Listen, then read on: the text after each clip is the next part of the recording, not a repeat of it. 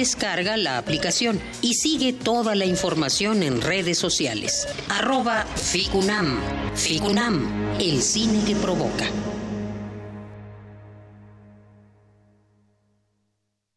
Radio UNAM es un medio que promueve el diálogo, la diversidad y la libertad de expresión en un marco crítico y respetuoso. Los comentarios expresados a lo largo de su programación reflejan la opinión de quien los emite, mas no de la radiodifusora.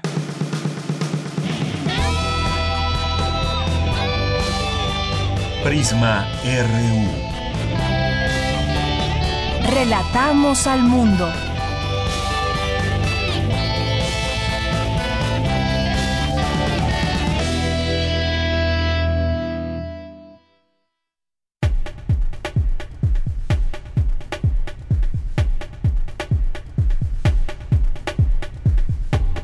Tal? Muy buenas tardes. Qué bueno que están con nosotros, acompañándonos a través de esta frecuencia, el 96.1 de FM.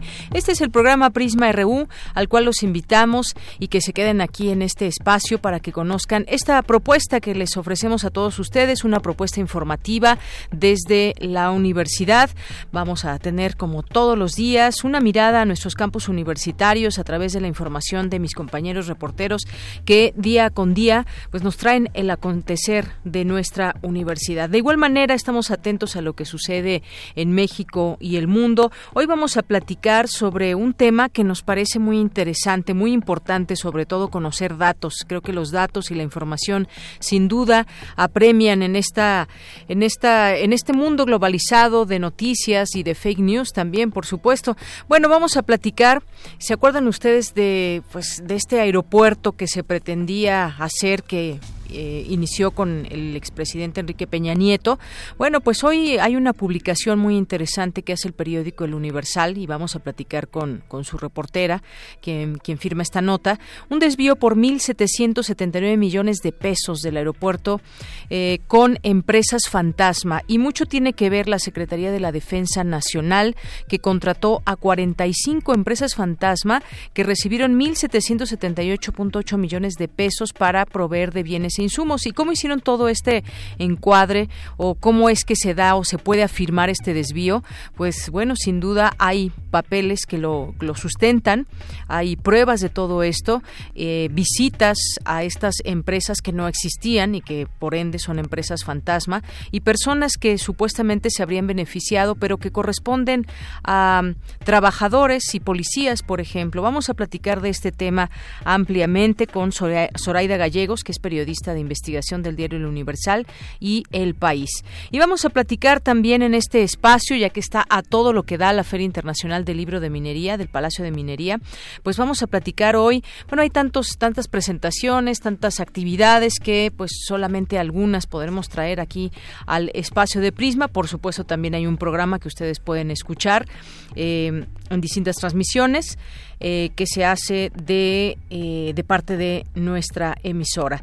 Así que también estén atentos al programa y pues hoy vamos a platicar con Daniel Francisco Martínez, que es editor en jefe de UNAM Global. Eh, no sé si ustedes ya conocen este portal, seguramente sí, aquí hemos hablado de él, lo hemos recomendado y van a presentar un libro interactivo justamente el próximo jueves. Vamos a platicar con él en unos momentos más para que nos hable de este libro de la comunidad para la comunidad que se presenta, como les comento, este jueves 27 de febrero a las 6 de la tarde en la sala de usos múltiples del Palacio de Minería. Y vamos a tener también en nuestra segunda hora una conversación con eh, Paola Velasco, que es subdirectora de vinculación de la Dirección General de Publicaciones y Fomento Editorial de la UNAM. Hoy, dentro de esta, de esta colección de Vindictas, vamos a hablar del libro Minotauromaquia de Tita Valencia, un, eh, un libro también muy interesante que del cual nos platicará la, eh, bueno, íbamos a tener aquí a, a Claudina Domingo, pero vamos a estar con Paola Espino, eh, Paola hablando de este tema, Paola Velasco, para que nos platique de este libro y también de cómo les fue, les fue muy bien, la verdad, en el evento que los invitamos también la semana pasada, donde estuvo Tita Valencia justamente, donde hubo también un video de una de las autoras y sobre todo, pues buenas noticias para lo que refiere al mundo de la literatura con las mujeres. Así que vamos a platicar sobre este libro en nuestra segunda hora. Y como todos los días, tendremos aquí, por supuesto, la información de cultura, la información nacional, la información internacional.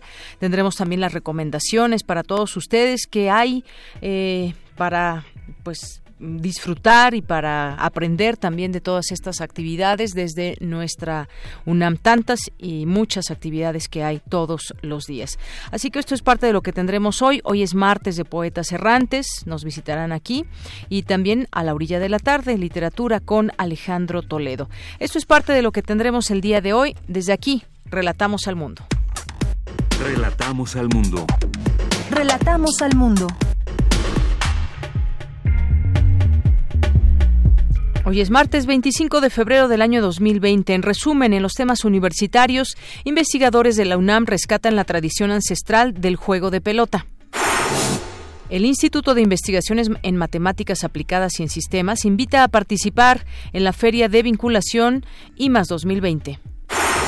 A 13 años de las agresiones a Ernestina Asensio, indígena náhuatl, el Instituto de Investigaciones Jurídicas organiza un foro para analizar el caso bueno, que justamente se da a conocer que se ocultó eh, la información real en los tiempos de Felipe Calderón, esta violación que hubo a esta mujer indígena de 73 años de edad. Tendremos aquí la información.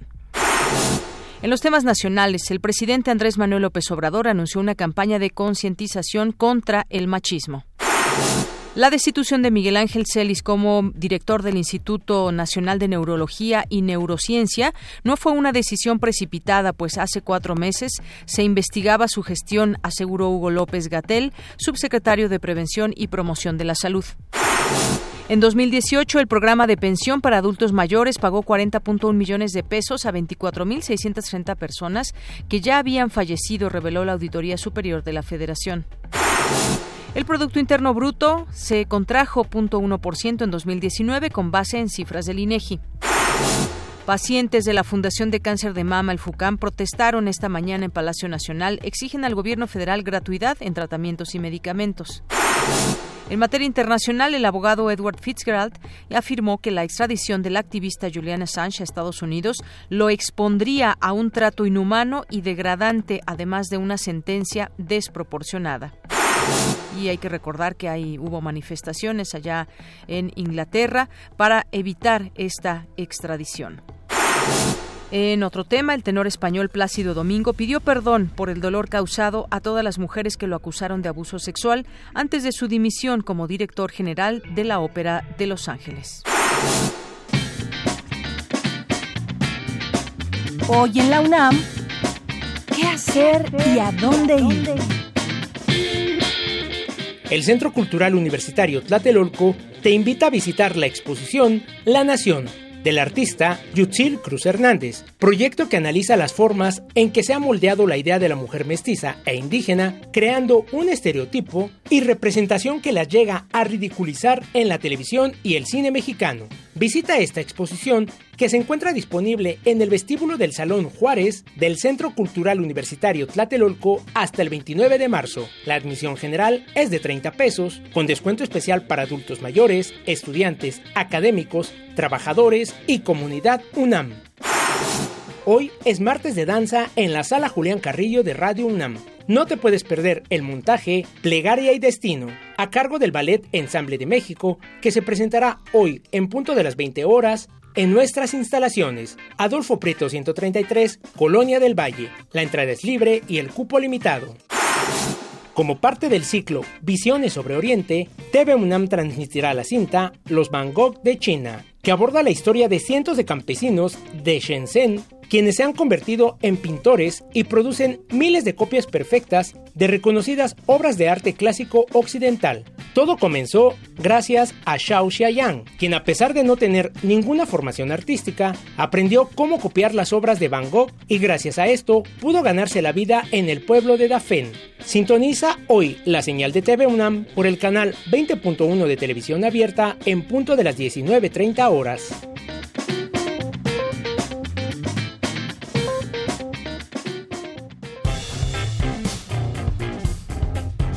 Campus RU. Una de la tarde con 14 minutos. Hoy en nuestro campus universitario empezamos con esta información de mi compañera Virginia Sánchez. En el Instituto de Investigaciones Jurídicas se realiza el foro Ernestina Asensio a 13 años de búsqueda de la verdad y la justicia. ¿Qué tal, Vicky? Muy buenas tardes. Hola, ¿qué tal, Dayanira? Auditorio de Prisma RU. Muy buenas tardes. Así es, pues hay que recordar que el 25 de febrero de 2007, meses previos a que se comenzara a implementar la estrategia del gobierno de el entonces presidente Felipe Calderón denominada Guerra contra el Narcotráfico, Ernestina Asensio, una mujer indígena náhuatl de 73 años, fue encontrada por un vecino en la sierra de Songolica con golpes, contusiones y evidentes huellas de violencia sexual y quien señaló a unos hombres vestidos de verde como sus agresores. Además de que a unos 300 metros de donde la encontraron se eh, ubicaba un campamento militar. Horas después Ernestina murió sin embargo, sin el procedimiento pertinente y con la destrucción o manipulación de las pruebas, el entonces presidente señaló que su muerte se, debió a problemas gástricos. Así que con el objetivo de analizar la consecución de los casos como este y sentar precedentes en las cortes y sistemas internacionales y que sean de utilidad para la comunidad jurídica y donde se pueda colaborar desde la academia y organizaciones de la sociedad civil, el Instituto de Investigaciones Jurídicas de la UNAM organizó este foro Ernestina Asensio a 13 años de búsqueda de la verdad y la justicia. Durante la primera mesa denominada Los hechos y búsqueda de la verdad y la justicia, Bárbara Iliana, abogada litigante independiente, señaló que desde el esquema del derecho mexicano, quien hizo eh, también un recuento preciso del caso, destacó algunas de las graves irregularidades, como fue la inconsistencia, dijo, en la mecánica de lesiones. Escuchémosla. No se revisó el resto del cuerpo. Debió de haberse hecho una revisión mucho más puntual. Pareciera que el Ministerio Público se equivocó al, al considerar esas lesiones. Luego habría de salir a decir la CNDH que era cuando la trasladaron. Sí, pero puede ser los brazos, pero la, la, la espalda, o sea, hay, hay, lesiones cuya mecánica, no es solamente que yo lo diga, sino hay una mecánica de lesiones. Y en dado caso, en el traslado, se tuvo que haber establecido la mecánica de lesiones por el mismo perito que estaba señalando, pero se asienta. No nada más es, yo creo, efectivamente, se habla de causas naturales, se habla de que es un problema gástrico, porque Ernestina presentaba, cuando llegó sangrado por eh, la zona rectal, el punto, el tipo de sangre, porque efectivamente en el caso de que fuera una cosa digestiva, la sangre está como cocida, como ennegrecida, pero cuando hay una agresión es viva. Bueno, esto es alguna de las cosas que señaló, porque además fue lo que se difundió en los medios de comunicación, desde también las versiones oficiales y daban por hecho esto de que Ernestina murió por un, un problema gástrico, sin embargo, pues hubo muchas evidencias de que fue por una violación. Por su parte, Carmen Herrera, abogada de abogadas y abogados para la justicia y los derechos humanos, hace señaló que el desprecio y la exclusión estructural que viven las mujeres indígenas, así como la grave crisis de derechos humanos, fueron la causa de la muerte de Ernestina y destacó que a partir de los periciales que decían que sí hubo violencia sexual y los otros que no, fue el hilo conductor para transitar de un problema social a uno jurídico. En tanto, el periodista Iván González Márquez, quien le ha dado un seguimiento al caso desde entonces, incluso lo hizo como un tema para su licenciatura, señala que las dos versiones más conocidas de su muerte, estas que señala, en realidad formaron parte de un conjunto de cuatro, es decir, además de estas dos de la muerte eh, por eh, problemas gástricos, por violación, también era de que unas personas disfrazadas del ejército para desprestigiarlo, pues fueron las causantes, y la otra, la cuarta, es la que él, él más asegura o la que más le ha puesto es la del uso intencional de la violencia sexual como una herramienta de control de población o desmovilización política y que también dijo se refleja las dinámicas de conflicto en la construcción social de la realidad donde existe una enorme asimetría de poder. Escuchémoslo.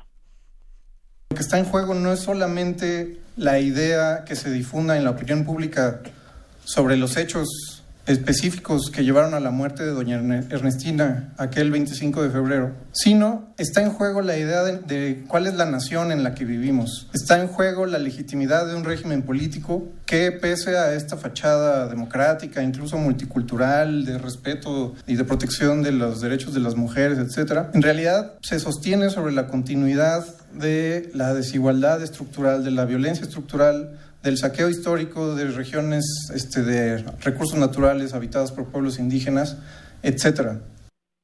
Bueno, pues de Yanira Auditorio, esto es lo que se escuchó, se analizó en esta primera mesa que forma parte de este foro Ernestina Asensio a 13 años de búsqueda de la verdad y la justicia. Bien, Vicky, me parece muy importante justamente que se haga esta discusión, esta, este planteamiento. Hay que recordar que en su momento, pues eh, muchos periodistas dieron por hecho la versión oficial eh, y bueno, una de las personas, ya mencionabas tú uno de los periodistas, otra periodista que también puso y dio muy contundente esta investigación por las entrevistas que realizó fue justamente Carmen Aristegui. Y bueno, pues esto de qué nos está hablando de violencia de Estado, violencia de género. Hoy traerlo a estos días es muy importante discutirlo porque pues en su momento se dio a conocer esa versión oficial. Hoy, hoy sale esta nota en los medios. Felipe Calderón y Fidel Herrera ocultaron la violación a Ernestina Asensio, según da a conocer un perito. Tres años después que lo sigamos discutiendo es, es sin duda importante y también pues revela todas estas maneras en cómo se lleva a ocultar una verdad.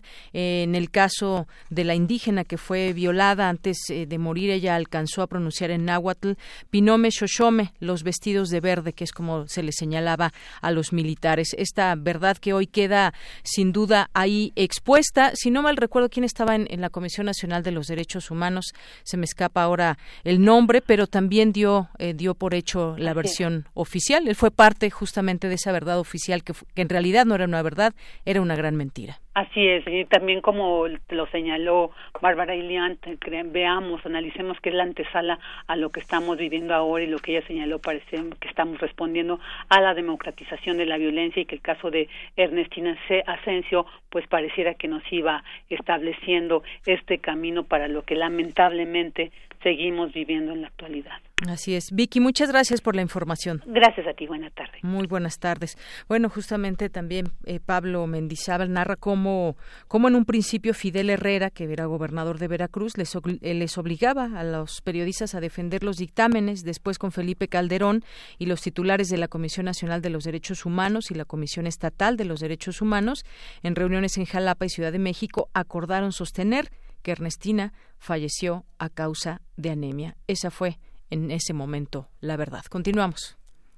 Deyanira, muy buenas tardes a ti al auditorio de Prisma RU. Desde el inicio de este 2020 se ha presentado una serie de eventos sísmicos en una región de Michoacán cercana al volcán Paricutín. Esto debido a que la zona se encuentra en el eje volcánico y está asociada a fallas tectónicas. Pero eso es independiente de que este patrón de sismos pueda estar provocado por el movimiento de magma. Al ofrecer la conferencia ¿Por qué está temblando en Michoacán?, el doctor Servando de la Cruz, académico del Instituto de Geofísica de la UNAM, explicó que no se ha visto la posibilidad de que se forme un nuevo volcán en la zona, pero que hay que seguir el monitoreo para prevenir cualquier afectación por estos fenómenos naturales. En el caso de Michoacán, Guanajuato, hay eh, más de mil volcanes, hay mil, mil, cuatrocientos conos volcánicos que han formado a lo largo del tiempo geológico. Los últimos que han sido en tiempo histórico fue el, volcán Jorullo en 1759 y luego el volcán Paricutín en 1943. Entonces, eh, por eso se le prestó mucha atención porque habría que, había que precisar si ese magma tenía la capacidad de ascender y formar un nuevo volcán o no lo era y correspondía al escenario más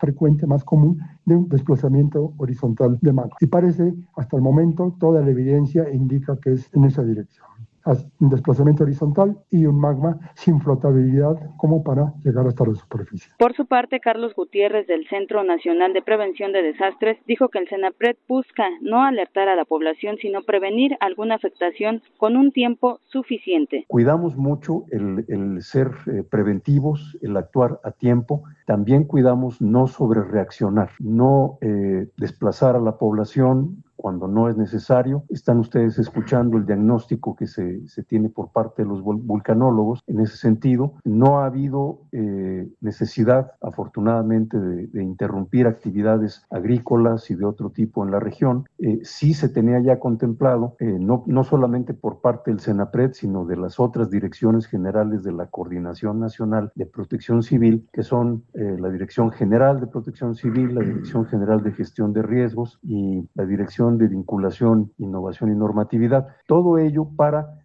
tomar, insisto, las acciones adecuadas en el tiempo adecuado. De Yanira Auditorio de Prisma RU, los expertos insistieron en que no hay indicadores de que el magma de la zona se esté acercando a la superficie, pero que sí es necesario el monitoreo de su movimiento. Cabe mencionar que se han registrado 5.084 sismos desde el 5 de enero de este año, de ahí que se esté previniendo un potencial peligro, pero hay que recordar también que el magma tiene un movimiento horizontal y no de ascenso. Hasta aquí el reporte. Muy buenas tardes. Gracias, Dulce. Bueno, pues parte de esta explicación de por qué está temblando en Michoacán. Nos vamos ahora con mi compañera Cristina Godínez. Rescatan investigadores de la UNAM tradición ancestral del juego de pelota. Adelante, Cristina. Deyanira Auditorio de Prisma RU, buenas tardes. Como parte del proyecto Fabricación de la bola de hule del juego Ulama de cadera mesoamericano, recuperación de las técnicas a partir de su caracterización material, expertos de la UNAM investigan sobre esta pelota, su metodología y las materias primas para su elaboración. Además, impulsan que este juego de origen prehispánico sea declarado Patrimonio Cultural Intangible de la Humanidad. Escuchemos a Emily Carreón, del Instituto de Investigaciones Estéticas. Es un juego tradicional muy antiguo. Entonces encontraron bolas de hule, algunas muy demasiado parecidas como esta, en Teotihuacán, entre los Olmecas, en Chichen Itza, unas más chiquitas, en Cajetes y en Templo Mayor, unas más chiquitas que parece que no son de juego. Entonces, esto suscitó un interés por parte de arqueólogos y antropólogos en cuanto en qué medida esas pelotas son para jugar a la pelota. De acuerdo con la universitaria, la información derivada del dato arqueológico y del intercambio con jugadores de ulama de cadera a través de un acercamiento intercultural permitirá crear una base de datos que generará los perfiles químicos de los productos usados para fabricar la bola. También se busca preservar saberes ancestrales, hacer una propuesta de la técnica de su manufactura y fabricar bolas para los jugadores en la actualidad. En el proyecto participan además Nora Pérez, Baldomero Esquivel, responsable del proyecto, con Marisol Reyes, Mayra León y Everardo Tapia de los Laboratorios Nacionales para la Investigación y Conservación del Patrimonio Cultural del Instituto de Química, así como investigadores del Instituto de Física y jugadores de esta práctica ancestral. Deyanira, este es mi reporte. Buenas tardes. Gracias, Cristina. Buenas tardes. Porque tu opinión es importante, síguenos en nuestras redes sociales, en Facebook como Prisma RU y en Twitter como arroba PrismaRU. Queremos escuchar tu voz. Nuestro teléfono en cabina es 55 36 43 39. Continuamos una de la tarde con 27 minutos. Durante las construcción, la construcción del aeropuerto de Texcoco, durante estas construcciones que se llevaron a cabo, eh, proyecto emblema del expresidente Enrique Peña Nieto, la Secretaría de la Defensa Nacional contrató a 45 empresas fantasma que recibieron un monto de 1.778.8 millones de pesos para promover bienes e insumos. Estos contratos fueron asignados por adjudicación directa e invitación a tres personas físicas o morales argumentando que si optaba por la licitación pública no les sería posible obtener los bienes o servicios en el tiempo marcado para la construcción. Así empieza este reportaje que hoy vemos en el Universal. Hoy podemos leer de Zoraida Gallegos, que es periodista de investigación de este diario y a quien le damos la bienvenida en este espacio. ¿Qué tal, Zoraida? Buenas tardes. Muy buenas tardes, gracias a ustedes por el espacio para poderles contar de esta investigación que publicamos el día de hoy. Así es, me gustaría que nos platicara, ya ponía yo eh, pues en, en, entraba un poco en este tema de qué significa esto, qué pasó con estas construcciones que hubo en el aeropuerto de Texcoco, pero pues explícanos cómo es que se descubre todo esto de las empresas fantasma, de la adjudicación directa, de los tiempos en que también estaban planteados y toda es toda una investigación porque pues estas empresas justamente pues eh, se acudió a ellas y resulta que pues no había nada como ya en otros momentos hemos visto la manera de proceder de algunas instituciones instancias de gobierno. Así es, pues como bien comentas, yo creo que la pasada administración mm, vimos muy recurrentemente el uso de empresas fantasma en distintas obras y por distintas dependencias. El aeropuerto, el cancelado aeropuerto de Texcoco, pues fue una obra emblemática del expresidente Peña Nieto y fue una obra donde poco se pudo acceder a la información, sobre todo las obras que estuvieron a cargo de la Sedena. Este proyecto era muy grande y había varias dependencias involucradas en las obras. una de esas dependencias fue la Sedena, la que realizó la barda perimetral, hizo una de las pistas también y aparte hizo trabajos pluviales. Para poder realizar estas obras, la Sedena tuvo que subcontratar a cientos de empresas para que le proveyeran de bienes insumos, pues eh, como cemento, le rentara maquinaria y demás para poder culminar estos trabajos. Nosotros pedimos por transparencia los contratos de una parte de estas obras y nos dieron más de 200 contratos. Al revisar estos contratos, nosotros encontramos que 117 de estos contratos fueron en su mayoría 45 empresas. Esas 45 empresas, como tú lo comentabas, son empresas que nosotros eh, pues hemos nombrado fantasmas porque, como dice, salir a los domicilios, esas empresas no operaban ahí. Muchas de ellas, de hecho, ya habían sido señaladas en los listados del SAT como eh, empresas que simulan operaciones o no fueron localizadas por los mismos inspectores del SAT cuando fueron ellos a dejarles notificaciones a sus domicilios fiscales. También muchas de estas empresas, cuando fuimos a buscar a los supuestos dueños, nos dimos cuenta que estas personas eran prestanombres. Algunos sí aceptaron haber prestado eh, sus documentos como su credencial de lector y, y haber hecho algunas firmas en documentos, pero pues no sabían que era para esto, sino para apoyos sociales que les habían prometido y otras de estas personas ni siquiera sabían que sus nombres estaban ahí. Por ejemplo, está el caso de un policía eh, de Chiapas. Él es socio de Aradam Construcciones. Esta empresa recibió más de un millón de pesos para suministrar concreto y esta este policía, está uno de sus accionistas es un policía que se llama Efren Sánchez y es de Chiapas y él tenía pues un sueldo de 6.172 pesos cuando supuestamente se firmó el contrato. Nosotros pudimos acceder a su declaración patrimonial como servidor público de Chiapas y ahí nos dimos cuenta que él pues decía que él no tenía ni empresas, ni propiedades, ni coche y solo tenía su sueldo como servidor público. Entonces él es uno de los prestanombres que se usaron para estas empresas. Hay varias empresas que comparten accionistas, comparten apoderados, esquemas muy similares a los que ya hemos visto en otros eh, pues esquemas de corrupción y desvío de recursos que se suscitaron en el, en el sexenio anterior.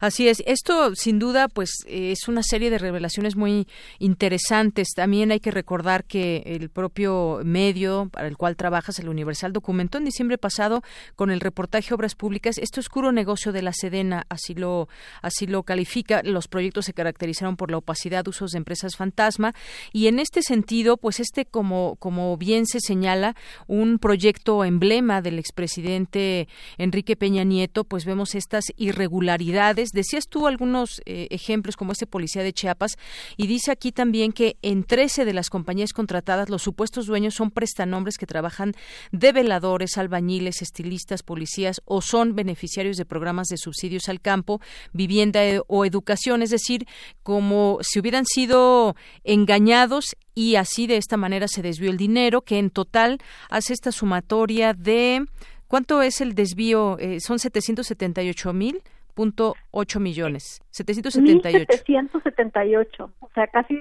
Mil, sí, tiene razón. 1778.8 millones de pesos. Es que las obras que tenía el ejército asignadas en Santa Lucía, eh, perdón, en, el Nail, eh, eran contratos muy millonarios, o sea, era un presupuesto muy millonario el que se tenía. O sea, un presupuesto tremendo, miles de millones. sí, yo creo que de, no sé, de 10 mil millones eh, de pesos, no, no recuerdo bien el dato, pero eh, todo, todo inicia porque la Conagua y el grupo aeroportuario firman convenios con la Sedena para que la Sedena se encargue de los trabajos. Entonces, la Sedena firmó al principio tres convenios con estas eh, dependencias y cada contrato este, cada convenio, perdón, de los que estoy hablando, eran como de 3.500, 4.000 millones de pesos. Nosotros solo pudimos acceder a los contratos que se llevaron de uno de los tres convenios y es donde encontramos eh, todo esto. Entonces, tampoco pudimos acceder a toda la documentación de la obra, solo a una parte. Y como comentabas, esto se originó de un reportaje que eh, publicamos en, el año pasado también en Universal, donde documentamos esta serie de irregularidades porque la Sedena se convirtió desde el sexenio de Calderón en un, en un constructor muy importante para el gobierno federal. La vimos haciendo carreteras, escuelas, pues, cuarteles militares, en obras de seguridad nacional. Y nos dimos a la tarea de saber quién estaba detrás de las obras, cómo las realizaban, y fue que encontramos también eh, esto mismo que, que se viene a repetir aquí en el NAIM, que son empresas fantasma, contratos en la opacidad, empresas ya señaladas por el SAT como fantasma, empresas con prestanombres, empresas que se crean incluso exprofeso para la obra. O sea, aquí también en el NAIM documentamos un caso así, donde hay una empresa que se constituye, creo que, bueno, no recuerdo el año, pero a los tres meses ya firma un contrato con Sedena, firma otro, firma otro. Después de que firme el último contrato, a los dos meses se disuelve. O sea, es como si se hubiese creado nomás para firmar los contratos y desaparece y le dan contratos cuando no tenía experiencia como eh, empresa proveedora con el gobierno. Y del dinero, por supuesto, pues no se sabe nada. Es difícil seguir la pista. Fue un desvío de recursos.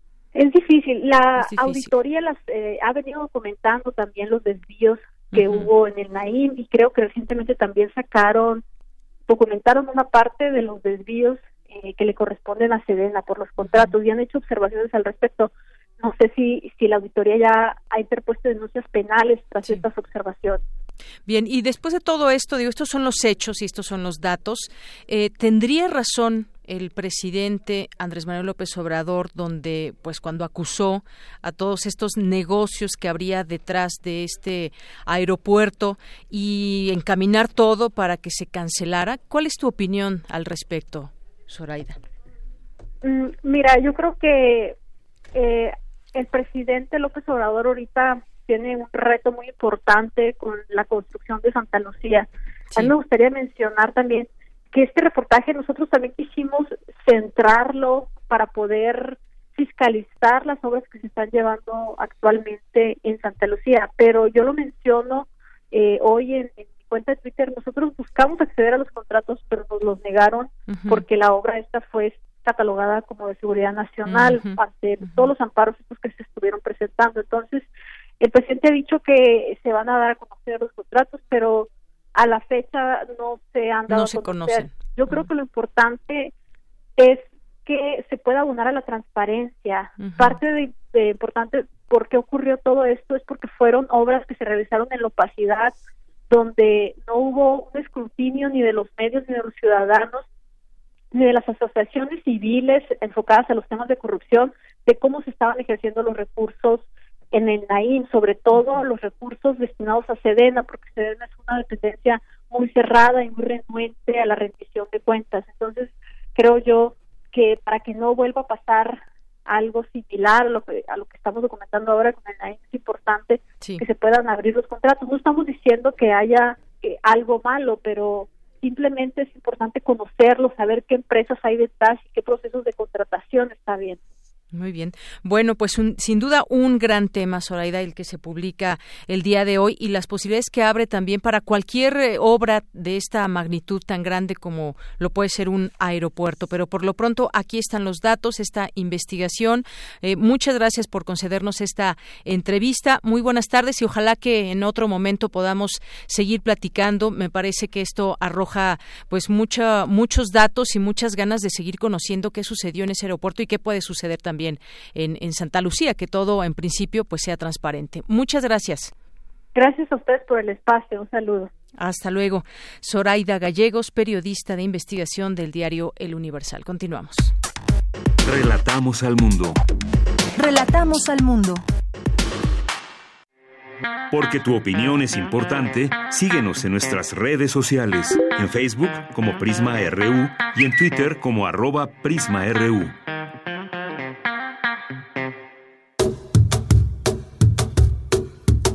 Historia presente, memoria y recuerdo.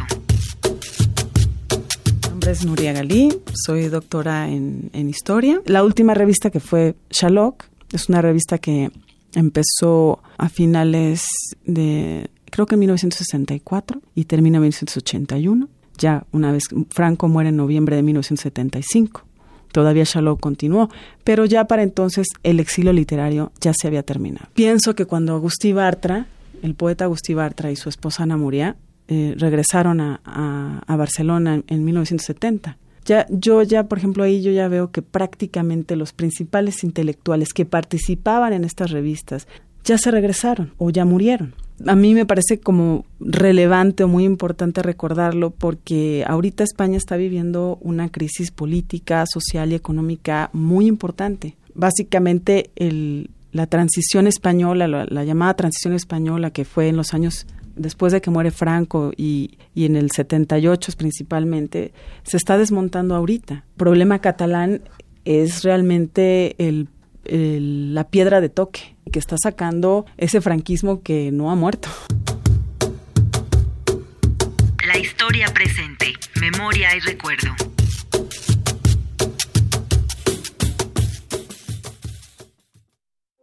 Queremos escuchar tu voz. Nuestro teléfono en cabina es 55 36 43 39. Continuamos una de la tarde con 40 minutos. Como les decíamos, está a todo lo que da la Feria Internacional del Libro del Palacio de Minería y pues va a haber muchas cosas interesantes, muchas cosas nuevas y entre ellas pues hay un libro interactivo del cual les queremos hablar el día de hoy y compartir y para ello nos acompañan aquí en cabina Daniel Francisco Martínez que es editor en jefe de UNAM Global en eh, pues en este portal de UNAM Global justamente. ¿Qué tal Daniel? ¿Cómo estás? Buenas Hola, tardes. ¿qué tal Deyanira? Buenas tardes al auditorio. Y también nos acompaña Nayeli Manuel, que es editora. ¿Qué tal, Nayeli? Hola, mucho gusto. Bueno, pues platíquenos de este libro interactivo, qué puede, qué, eh, qué ofrece, qué puede encontrar la comunidad y todo el público que quiera consultarlo. Que además les ha ido muy bien. ¿Cuánto tiempo ya tiene el proyecto? Sí, bueno, ya tenemos más de tres, tres años. El portal UNAM Global nace con esta necesidad de comunicarnos con esta generación que responde a todos los estímulos digitales. Eh, cuando pensamos en el libro de UNAM Global, que era una compilación de historias acerca de la comunidad, pensamos más que en papel, tal y como nos hemos comunicado con la comunidad, es a través de las plataformas multimedia. Eh, si bien recuerdas, Deyanira, porque tú también has participado activamente en varios de los productos de UNAM Global, eh, la idea nace para comunicarnos con esta comunidad que ya tenía sus maneras de comunicarse. Ya nos decía a través de las redes sociales, a través de su Twitter, de su Facebook y ahora este, a través de el TikTok y otras más este, eh, redes sociales que vayan surgiendo, ya comunicaba sus proyectos, ya nos decía que estaban haciendo. Lo único que nosotros hicimos fue escucharlos, que era algo que se dificultaba en las viejas plataformas del siglo XX. Tú sabes que en el papel está restringido eh, que se publica por los costos, por todo lo que significa la distribución, etcétera. En cambio, en una plataforma multimedia podemos publicarlo absolutamente todo. Y el proyecto de UNAM Global, que va a ser ya más de tres años, nace con esta intención y es la visión de dos periodistas los cuales son los padres de este proyecto. El primero es el señor Néstor Martínez, el maestro Néstor Martínez, que es el director de comunicación social de la UNAM, y luego César Romero, que es el director de UNAM Global. Y una vez que definimos qué es lo que queríamos, lo que hicimos fue escuchar a la comunidad universitaria. Y después de todos estos tres años nos dimos cuenta que había historias tan ricas, que eso es, digamos, lo interesante de todo esto, que merecían ser compiladas en un libro. Y el libro que vamos a presentar el jueves, eh, y una de las que va a estar en la mesa de presentación, el estudio de Yanira, Muchas gracias va a estar también Adriana Cupiji y va a estar en Nelly. Nelly es una experta en temas de género y eh, Cupiji es una de nuestras historias. De hecho, eh, eh, uno de los motores de UNAM Global y una de las motivaciones de este libro es reflejar historias, contar historias como las de Adriana Cupiji. Adriana Cupiji es una estudiante de pedagogía de una de las facultades de estudios superiores de Acatlán y ella lo que hizo fue preguntarse, ¿qué voy a hacer con todos estos conocimientos que me está dando la Universidad Nacional Autónoma de México? Se van a quedar en el papel, se van a quedar en la teoría o puedo llevarlos a cabo en la práctica. Entonces nos enteramos de ella a través de la gaceta que hace la propia FES y decidimos contar esa historia. La buscamos y ella nos contó esa maravilla que es servir a tu sociedad. Eh, la universidad forma no solo alumnos que abrevan conocimientos, sino que además están eh, con esa idea de regresarle a la sociedad lo que les dio. Y Adriana Cupiji decide eh, llevar libros a la Sierra Mije, a Oaxaca, de donde ella es. Y no solo ah, estamos hablando de un tema del rescate de las lenguas originarias, de hablar de su propia lengua, sino que además ella quiere llevar el conocimiento a ese lugar donde es difícil accesar. Y entonces ella no solo lleva libros, sino que a través de los conocimientos de pedagogía que tiene, lo que hace es a, darle clases a la gente que vive allí, que no va a poder salir por diversas razones o que no quiere salir. Y eh, les enseña eh, temas de bibliotecología. Entonces no solo es llevar libros por llevar libros, sino que además es eh, diseñar la biblioteca, ordenarla y capacitar a, las personas responsables para que puedan decirle a la gente cómo consultar esos libros.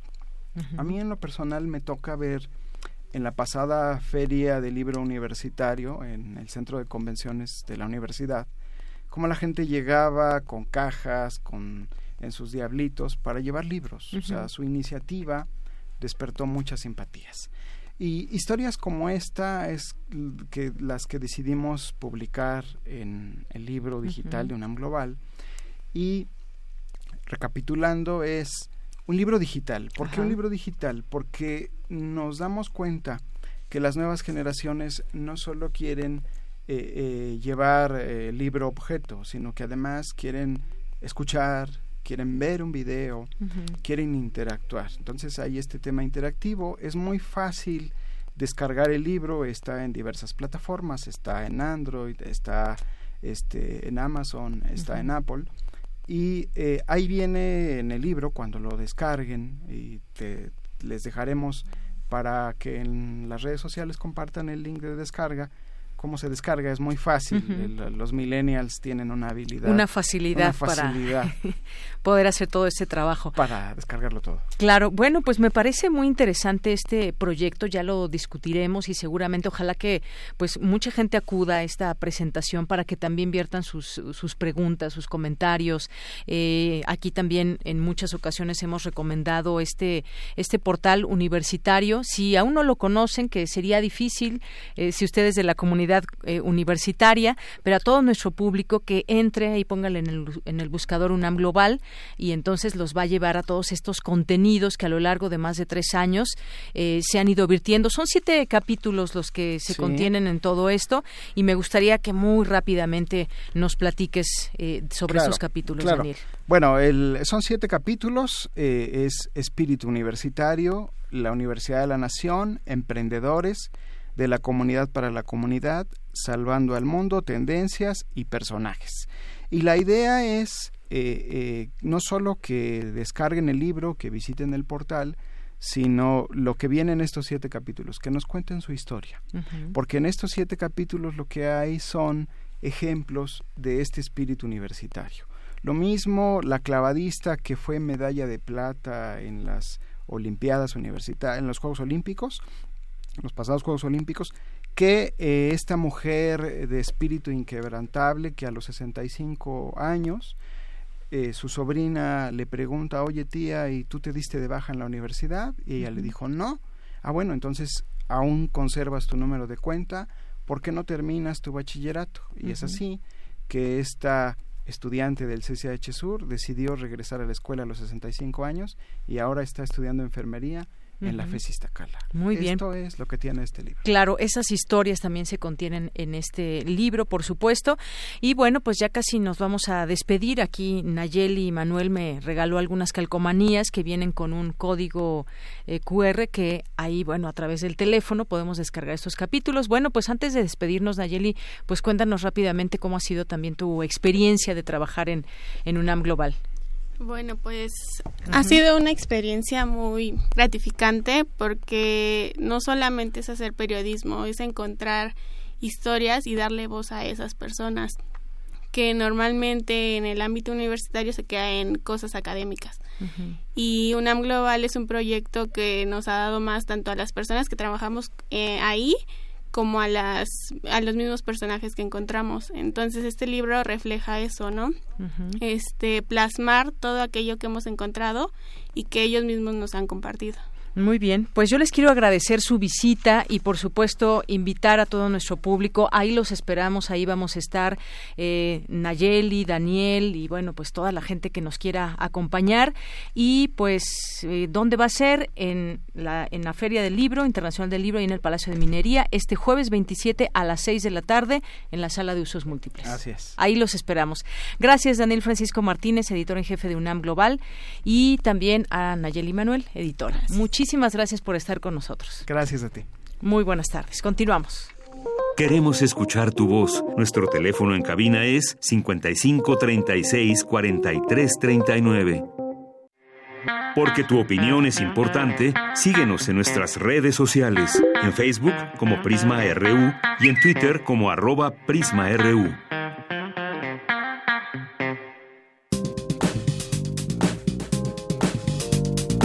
Cultura RU.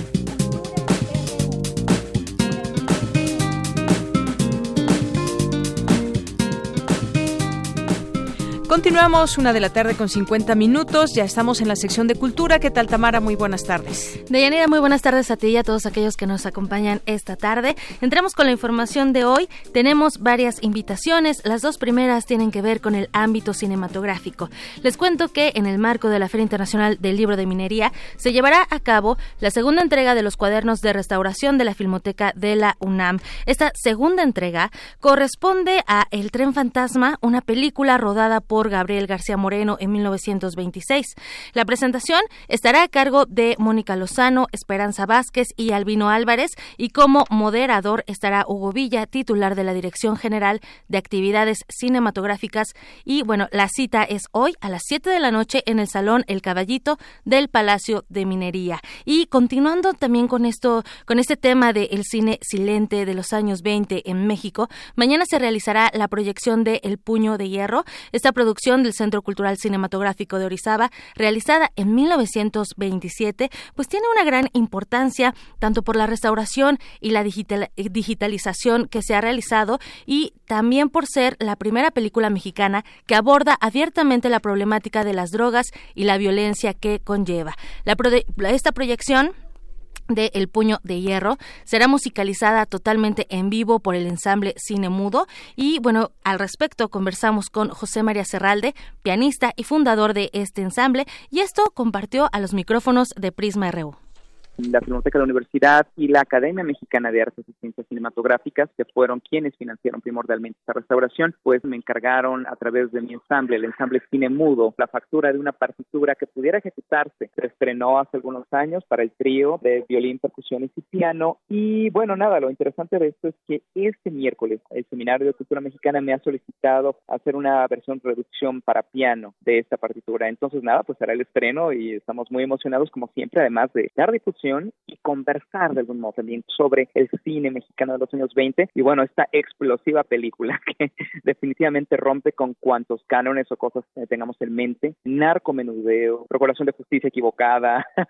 corrupción y obviamente buenos, malos, héroes y heroínas en una historia, pues claro que está muy influida por el cine estadounidense de los 20 que ya circulaba en el país y además con una partitura que hace alusión de algún modo a la música también de los 20 de la joven radiodifusión mexicana. Creo que la experiencia así que se puede vivir a flor de piel es el cine con música en vivo. Y además, bueno, la propuesta particular del ensamble Cine Mudo y la mía personal es que es muy interesante rascar, vamos a decirlo de ese modo, en las fuentes históricas de las músicas de los medios masivos para tratar de hacer una alusión, o al menos tomar una inspiración referencial para traer ese cine y esas músicas a las salas contemporáneas y eso sí, no olvidar que estamos trabajando para públicos de hoy en día.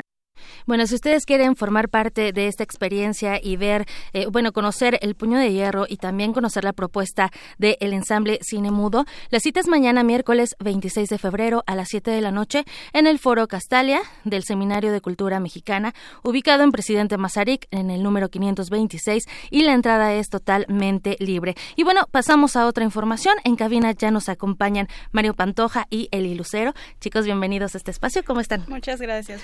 Hola, ¿qué tal? Buenas tardes. Hola, muy buenas tardes. Y bueno, hoy vamos a hablar de la revista digital Catabasis. A ver, cuéntenos, por favor, con quién. Yo creo que iniciamos contigo, Mario. Platícanos un poco eh, cómo surge este proyecto. Bien, bueno, pues la revista Catabasis es digital y pues al ser digital nació también de forma digital. En un grupo de Facebook yo lancé una pregunta así cualquiera preguntando que quién quería unirse a una revista literaria y pues tuve respuesta de varias personas, fueron como 50 más o menos. Y este bueno, pues los nos juntamos, hicimos un grupo en Facebook y de ahí empezamos a organizar todo. Ahorita actualmente somos como 30 personas y estamos en cuatro países. Hay gente de Argentina, de Perú, de Colombia y de aquí de México. Y en México estamos en varias ciudades también, en Monterrey, Veracruz, Torreón, Puebla, y bueno, aquí la Ciudad de México. Y donde sea que haya internet también, porque justo eso es como la ventaja del internet y de esta forma digital. Eli Lucero, me gustaría que tú nos platicaras un poco, bueno, eh, eh, yo sé que, que, Mario es el fundador, pero tú colaboras en esta revista. Platícanos un poco eh, a los temas que se enfoca esta publicación. Principalmente abordamos cualquier tema que se pueda relacionar con la literatura. Tenemos bastantes secciones dentro de la revista que procuramos, como es digital, tratamos de que sea muy versátil y pues procuramos retroalimentar a través de multimedia. Eh, cada sección, como multimedia, por ejemplo, tiene subsecciones. Y las, las generales puede ser literatura y videojuegos, eh, la poesía, creación literaria, artes, ya sea artes este, escénicas o artes plásticas. Excelente. Eh, todo inició como pues algo muy orgánico, ¿no? Y de forma orgánica están llevando a cabo también esta publicación. Por ahí, eh, bueno, indagando en, en, la página vi que también hay algunas convocatorias abiertas y yo creo que también es importante eh, pues platicarle al público que a veces cuando eres egresado o a lo mejor tienes ganas de, de contarle al mundo algo a través de las letras, bueno, este es un espacio para hacerlo. Así es, y de hecho, bueno, como somos más bien una revista cultural y no solo literaria, pues tenemos las convocatorias para artículos y para textos literarios. Ambas convocatorias son abiertas y son permanentes. Las pueden este, ver en la página de la revista, Catabasis Revistas, diagonal convocatorias, ahí pueden entrar y pueden leer este pues los requisitos de cada una y el 20 de cada mes hacemos como que el corte para dictaminar los textos, ya sean de los artículos o los textos literarios, y publicarlos. Entonces, si, si tienen cualquier, bueno, si les gusta escribir no necesariamente algún texto literario, sino algún artículo, ya sea de historia, y lo pueden relacionar con la literatura, pues lo pueden hacer y este y enviárnoslo también para que lo publiquemos. Porque creo que justo es eh, tener muchas referencias también, ¿no? Eh, comentando con mi compañera Dulce García, pues me, me, contaba que ustedes son los responsables de los memes que a veces salen en, en su cuenta eh, por la sección que ella tiene, ¿no? En este aspecto, ¿cómo, ¿cómo seguir tejiendo pues esta comunidad a través de esta era digital? Sí, de hecho, bueno, nosotros este, tenemos pensamos desde el inicio tener presencia en las redes sociales. Eh, por eso estamos en Facebook, en Instagram, YouTube y Twitter. Y pues lo que hacemos es hacer este tipo de memes, de publicaciones para que la gente se, bueno, atraer a la gente y este pues agrandar más la comunidad y a la vez de atraer a la gente pues que se vayan interesando también en lo que es la literatura y pues vayan enriqueciendo también lo que es su cultura literaria. De hecho, bueno, ahorita ah, mencionaste los memes de esta Dulce García y la responsable también de esos memes. Bueno, tenemos un equipo de memes para la revista, pero la que le ayuda a esta Dulce es precisamente esta Eli. Ah, tú eres la culpable, Eli. no, y de hecho, bueno, conversando de, estos memes, eh, ella y yo discutíamos como esta forma de comunicarnos, ¿no? A través de imágenes, pero también teniendo justo esas referencias eh, literarias, de cine, de teatro, de muchas artes también involucradas en un tipo de comunicación gráfica. Y bueno, me gustaría también que ya, ya casi nos vamos chicos, pero pues un poco de, la experiencia eh, de de justo eh, estar en comunicación con otras nacionalidades, ¿no? ¿Cómo ha sido su experiencia? Eh, porque justo pues viene como otro tipo de tradiciones, culturas. ¿Cómo ha sido esta experiencia, Eli? Ha sido, la verdad, bastante gratificante. Me parece que ha sido también retroalimentación Últimamente hemos tenido también visitas de algunos seguidores que vinieron a México. y nos comentaron, me gustaría que hablaras tal vez de algún autor de mi país, por ejemplo, Panamá, Perú, eh, recientemente Argentina. Y lo que hacemos es escucharlos. Como tenemos el equipo de, diferentes países, ellos también eh, investigan cuál es el autor a lo mejor no tan conocido, pero que estaría interesante dar a conocer, que ese también es nuestro trabajo. Y que también es como un punto de vista eh, diferente, digamos, eh, pues así más fresco también, ¿no? ¿no? No tan académico el asunto. Exacto, de hecho también uno de los puntos para, de los requisitos para los artículos son que no sean textos académicos, que queremos que sean más flexibles, más frescos, como dices, para que se puedan acercar todas las personas a lo que es la literatura. Y pues sí, como dice Eli, de que se, el hecho de que sean personas también en otros países hace a que incluso nosotros mismos, eh, los mismos integrantes de la revista, pues compartamos, convivamos y debatamos sobre temas y cuestiones que no sabemos y que no conocemos también de esos países.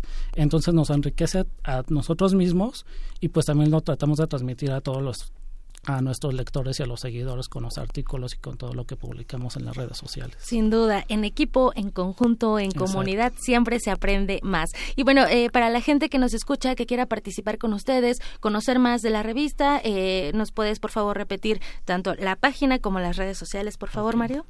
Sí, la página web es www.catabasisrevista.com y, eh, catabasis con K. Catabasis con K, ajá. de hecho, bueno, varios nos han dicho que luego no los encontraban. Es K-A-T-A-B-A-S-I-S, Catabasis. Catabasis Revista. Y ahí nos pueden encontrar eh, Facebook, eh, Instagram también es Catabasis Revista. En YouTube no, estamos como Revista Catabasis y en Twitter como Catabasis OK. Excelente, pues ahí van a encontrar eh, mucho contenido también multimedia. Qué bueno que se realicen este tipo de trabajos, que se haga comunidad y que además se aproveche pues esas ventajas del Internet, porque además esto es un proyecto independiente de eh, personas, bueno, de universitarios, de chicos que todavía siguen estudiando y que siguen aprendiendo. Y pues no me resta más que agradecer mucho la visita a Mario Pantoja Eli Lucero y a todos los, que forman parte de Catabasis. Muchísimas gracias por acompañarnos. Gracias, a ti por la invitación. Deyanira, nos despedimos. Que tengan muy buena tarde. Muchas gracias. Son las dos con un minuto. Nos vamos a un corte y regresamos a la segunda hora de Prisma RU. Prisma RU. Relatamos al mundo.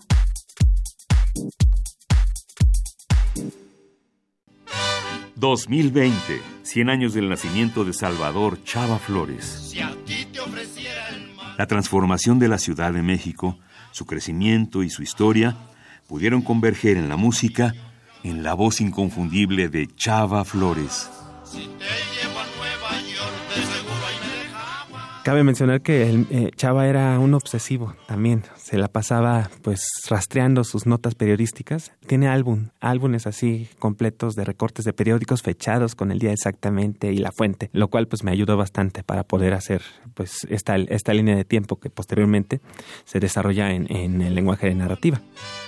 Uriel Pérez, autor de Flores de mi barrio, novela gráfica de la vida de Chava Flores, Editorial Resistencia, 2020. Salvador Chava Flores, 96.1 FM, Radio UNAM, Experiencia Sonora.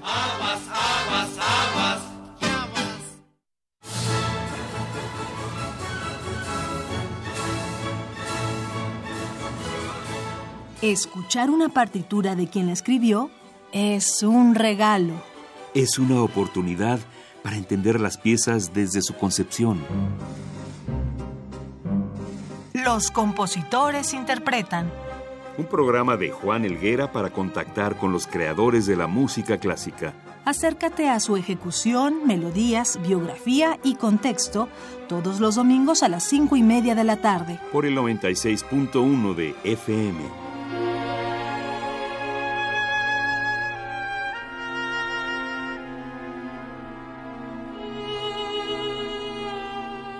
Radio UNAM Experiencia sonora.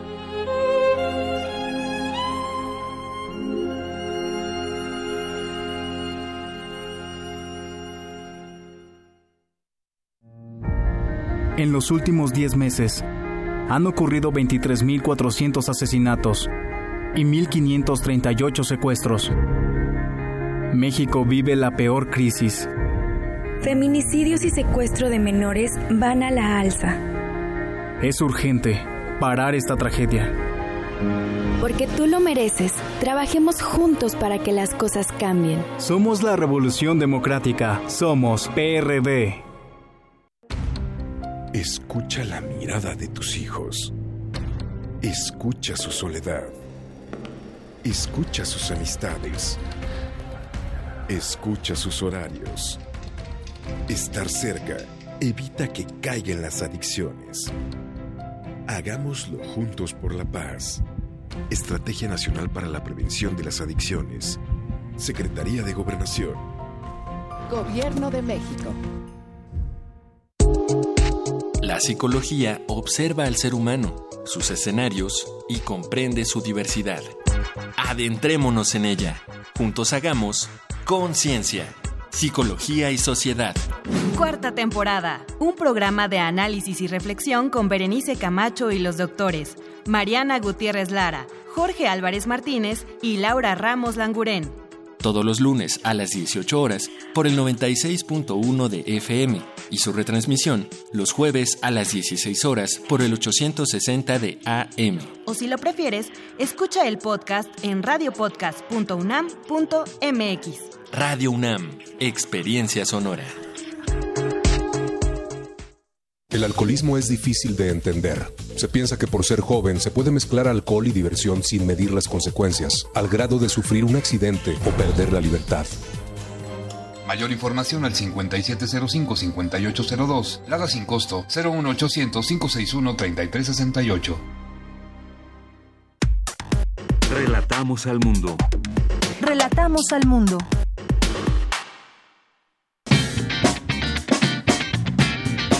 Mañana en la UNAM, ¿qué hacer y a dónde ir? La Dirección General del Deporte Universitario abre la convocatoria para el curso Nutrición en el Macrociclo Deportivo Nivel 1, que se llevará a cabo los días 9, 11, 13, 18 y 20 de marzo de 9 a 13 horas en el Centro de Estudios del Deporte ubicado a un costado del Estadio Olímpico Universitario. La fecha límite de inscripción será el próximo 5 de marzo. Consulta la convocatoria completa en www.deporte.unam.mx. Como parte del programa Noche de Museos, el Palacio de la Escuela de Medicina de la UNAM te invita a la inauguración de la exposición temporal Tornado del artista Álvaro Verduzco. La cita es mañana 26 de febrero en punto de las 19 horas en el Palacio de la Escuela de Medicina, ubicado en Calle República de Brasil, número 33, Centro Histórico de la Ciudad de México. La entrada es libre y el cupo limitado. Recuerda que mañana y todos los miércoles puedes disfrutar del recorrido en bicitren que te lleva a descubrir y conocer los principales murales y espacios más emblemáticos de Ciudad Universitaria a bordo de una bicicleta tripulada por 10 pasajeros. La cita es mañana en punto de las 12.30 del día frente al mural El pueblo a la universidad, la universidad al pueblo, ubicado a un costado de la torre de rectoría en Ciudad Universitaria. Esta actividad es gratuita. Para Prisma RU, Daniel Olivares.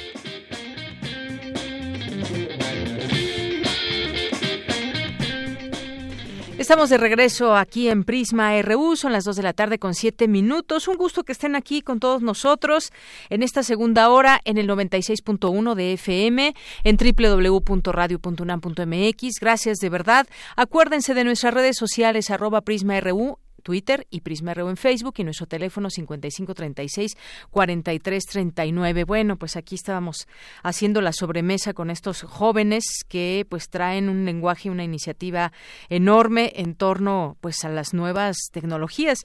Y hace un momento que nos acompañaba Daniel Francisco de UNAM Global, me decía aquí junto con Nayeli, eh, me dio a elegir unas calcomanías, se las voy a a poner en, en línea. Eh, bueno, voy a tomarles unas fotos, las tuiteamos. Y me decía, no son stickers, no son calcomanías, son libros. Entonces tienen un código QR que si ustedes lo escanean en su celular, pues nos remite a cada uno de estos capítulos del libro. Así que, pues muchísimas gracias y pues hay que subirse también a todos estos lenguajes y nuevas modalidades, tecnología, donde también pues se pueden hacer muchas, muchas cosas interesantes. Pues vamos a continuar y mandamos saludos saludos a quienes están aquí atentos, presentes en nuestras redes sociales, como Ara, que nos dice a dónde está la cumbia, bueno el son. Ara, muchos saludos. Miriam Chávez Trejo, eh, a nuestros amigos de UNAM Global, por supuesto que es un gran equipo que ha logrado mantenerse todos estos años y que pues han visto todo este eh, progreso, estas posibilidades que se han ido planteando y que el jueves ahí estarán presentes si los quieren acompañar próximo jueves a las seis de la tarde ahí en la filminería. Eh, Arturo Arellanes, muchos saludos. A Abel Fernández también dice escuchando Prisma R, muy interesante todos los reportajes y enfoque, escúchenlo. Abimael Hernández también, muchas gracias. Silvia Vargas también siempre presente. Marco Fernández nos dice urge transparentar los contratos del nuevo aeropuerto e investigar y dar con los responsables de los desvíos para los legisladores pensar en la manera en que no se puedan presentar estos delitos. Lobo Estemario, también saludos. César Soto, nos dice el esquema contractual, soporte documental evidenció carencia de medios de control, de autentificación y certeza. Eh, Auditoría Superior de la, de la Federación, muchas gracias. Eh, Zoraida Gallegos, que hace un momento platicábamos con ella sobre ese tema del aeropuerto. ¿Qué tema, eh? El de el nuevo aeropuerto en su momento, este proyecto eh, tan enorme que presentó el expresidente Peña Nieto y que está plagado, estaba plagado de irregularidades y dinero que nunca, que nunca volverá a las arcas, que pues se desvió y alguien o muchas personas se enriquecieron como muchas veces se hace en este en este país. Eh, Alejandro Sánchez dice casi dos mil millones esta es la cifra que dábamos sí casi dos millones mil setecientos setenta y ocho mil millones de pesos. Bueno Verónica Herrera Ortiz Herrera nos dice buenas tardes quiero agradecer por los boletos de los Pumas ayer ya no me dio tiempo gracias Radio UNAM le manda saludos a Benito Taibo que tuvo oportunidad de saludarlo y muchas gracias aquí por mandarnos esta foto, Verónica. Un abrazo. Eh, le mandamos saludos también. A Alejandro Cardel dice, buenas tardes, saludos desde la oficina Minotauros. Yo quiero, adoro a Teseo y el Minotauro. Eh, nuestros amigos del libro Sunam, en un momento más estaremos aquí platicando de Mino eh, Tauromaquia. Eh, Marco Fernández también, aquí una foto que nos envía de Tita Valencia. Eh, en este evento que hubo. Supongo es esa foto. Muchas gracias. Y a todas las personas que se sumen, aquí los leemos, por supuesto. Vámonos a la información. El Instituto de Investigaciones en Matemáticas Aplicadas y en Sistemas invita a participar en la Feria de Vinculación IMAS 2020. Adelante, Cindy Pérez.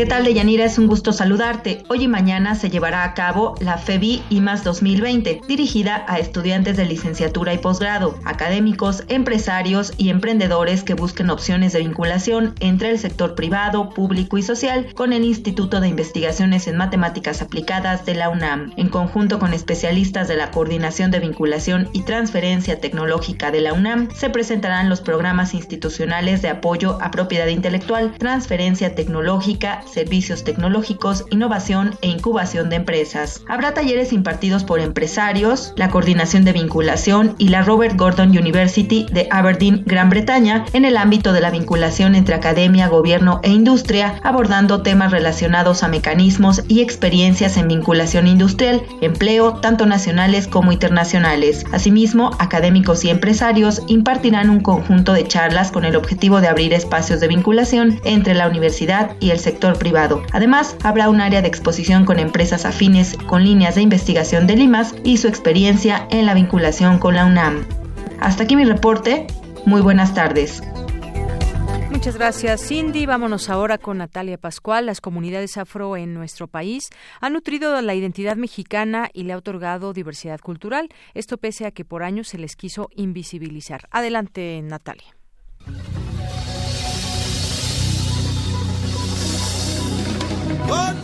Hace 500 años, con la llegada de los ibéricos a nuestro continente, también arribaron personas de origen africano traídos por los españoles. Estos pobladores dieron paso a un proceso de mestizaje entre los distintos grupos étnicos. Los africanos llegaron como esclavos para laborar en diversas actividades. En América, además de mano de obra, los esclavos africanos y sus descendientes libres aportaron elementos socioculturales que conforman la identidad o tercera raíz de nuestras poblaciones y culturas. Para conocer acerca de este tema, hablamos con el doctor en estudios latinoamericanos Jesús María Serna Moreno, investigador en el CIAL UNAM. Se le ha llamado así tercera raíz a la presencia de personas de origen africano en nuestro país. Este nombre surge en los noventas a través de un programa del Estado que intentaba visibilizar a esta población como se pensaba que ya se conocían nuestras raíces panas y nuestras raíces indígenas, lo que hacía falta era dar a conocer la presencia de las personas de origen africano y a ellas, por lo tanto, se les consideraba como esa tercera raíz que forma nuestra identidad como mexicanos. Las leyes de Indias de 1542 prohibían a los españoles esclavizar a los indígenas, que para ese momento estaban siendo aniquilados por algunas enfermedades. El casi exterminio de las comunidades originarias de América propició el ingreso de cientos de miles de africanos para el desarrollo de la economía de la Nueva España desde la conquista, los españoles traían personas de origen africano con ellos, de tal manera que se ha hablado de esta presencia, como se le ha dicho, presencia negra o de población negra entre los conquistadores. De tal manera que ya para el siglo XVII y XVIII no solamente hay lo que se denominaba negros esclavizados, sino también libertos o libres. Se conoce como proceso de manumisión en la encuesta intercensal del INEGI en 2015 se develó que hay 1.4 millones de afromexicanos, esto es el 1.2% de la población nacional, con 704.929 mujeres y 672.924 hombres, repartidos en 26 entidades de la República Mexicana. En Guerrero se encuentran el 6.5%, en Oaxaca el 4.9% y en Veracruz el 3.3%. Los aportes de esta población se dan en todos um, los terrenos. En la música, por ejemplo, lo encontramos en los sones. No solo eso, sino que además se baila en la tarima y el zapateado también te va a estar de alguna manera vinculado a este ritmo. De tal manera que en el son jarocho, en el son huasteco, en el son abajeño, en el son calentano, en la música, la costa chica de Guerrero y de Oaxaca, las chilenas, tienen el ritmo a la música de origen africano.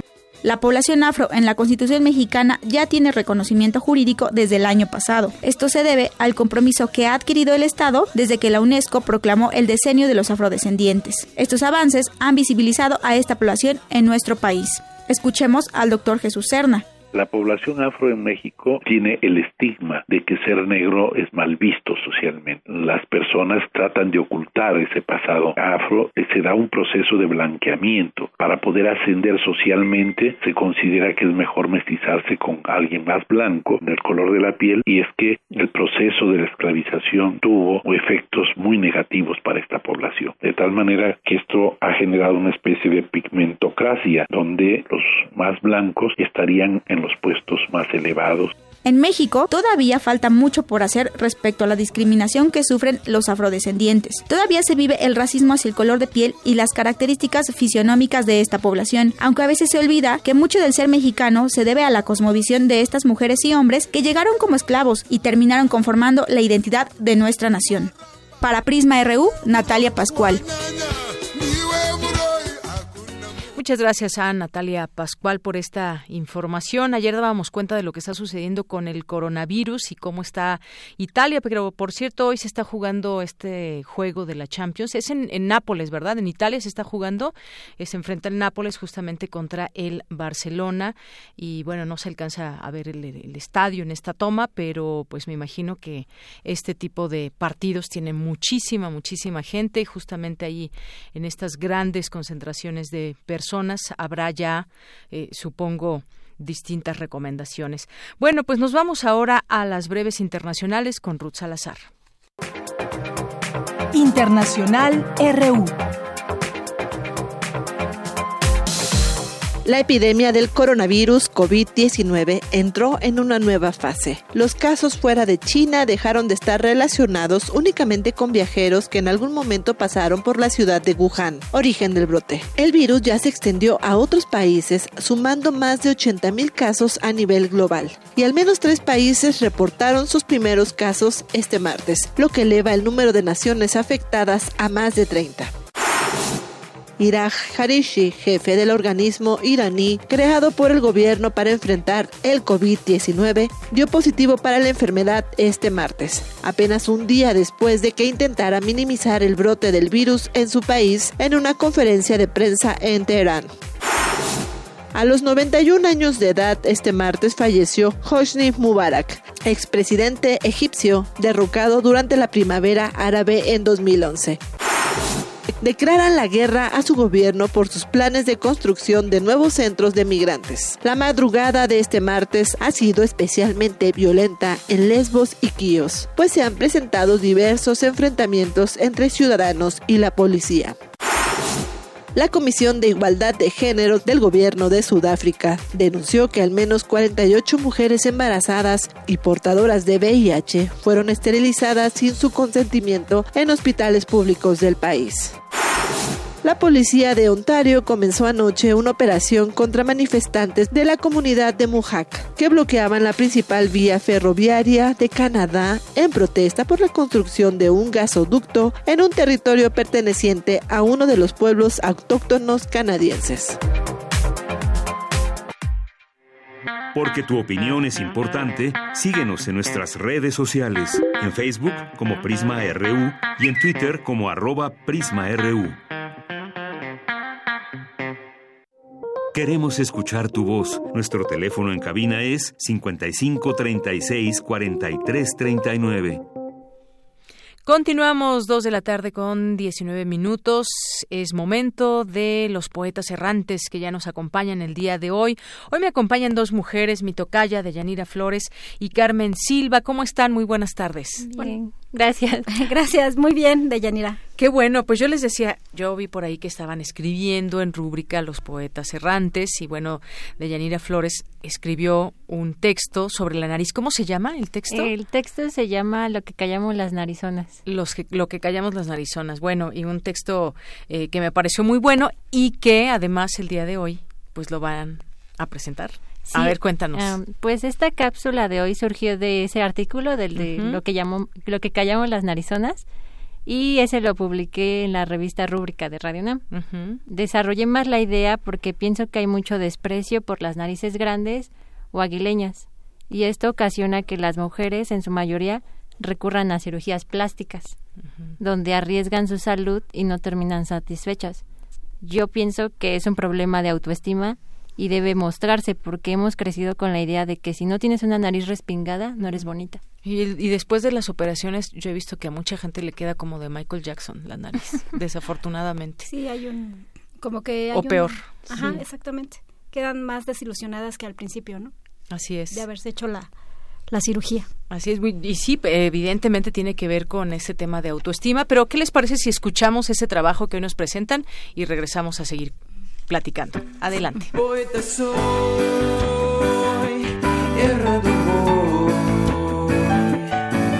buscando el sonido que deja la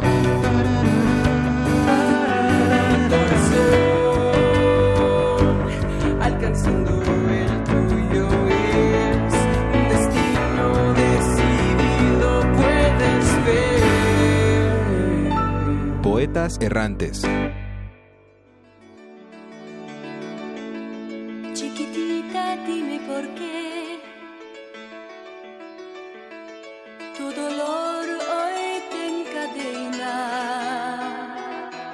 Odio mi nariz.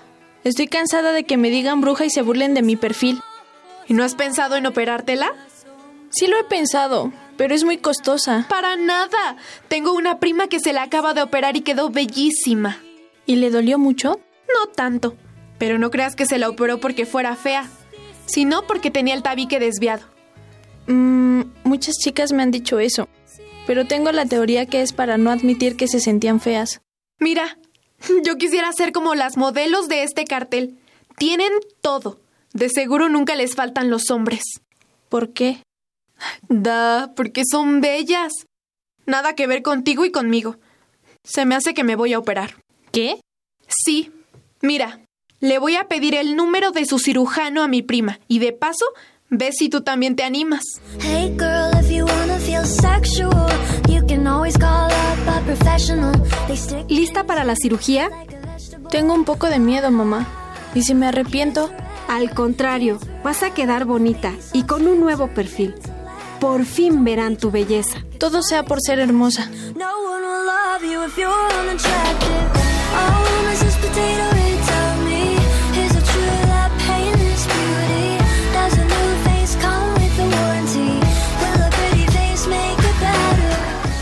Segundos comenzaré con la sedación y anestesia.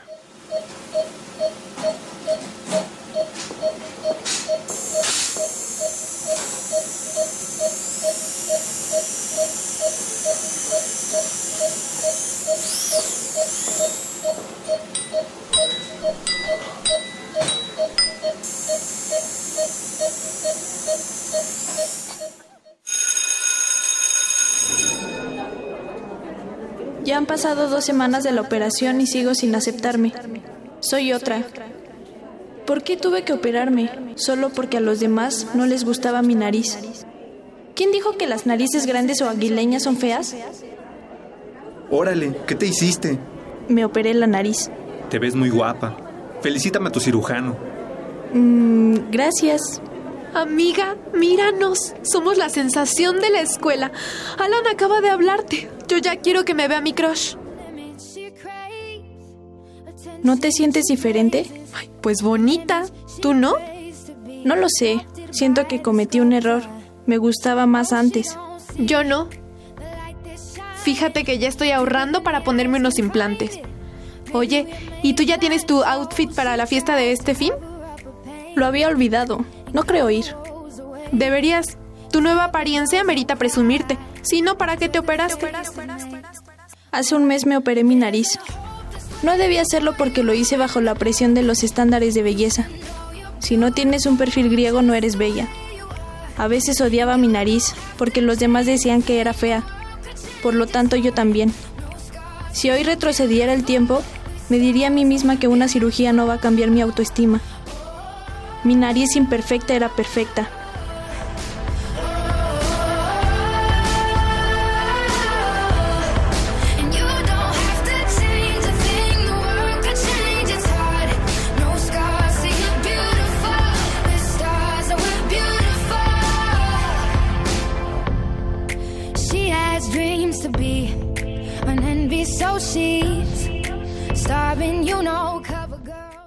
Lo que acabamos de escuchar es el proyecto radiofónico de los estudiantes que realizan el servicio social en Radio UNAM, unidos solo por el amor a la poesía y al sonido. Radio UNAM, experiencia sonora.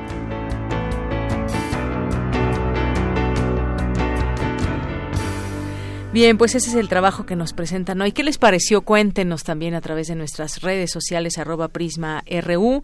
Pues aquí estábamos platicando también, entre escuchando y platicando un poco, pues sobre quienes se operan la nariz. Yo les enseñaba algunas fotos y decíamos, bueno, pues es que luego te cambia el rostro, te vuelves otra persona físicamente, ¿no? Aunque por dentro quizás seas la misma persona. Pues sí, yo creo que si te operas la nariz lo debes de hacer porque tú quieras, no por darle gusto a los demás.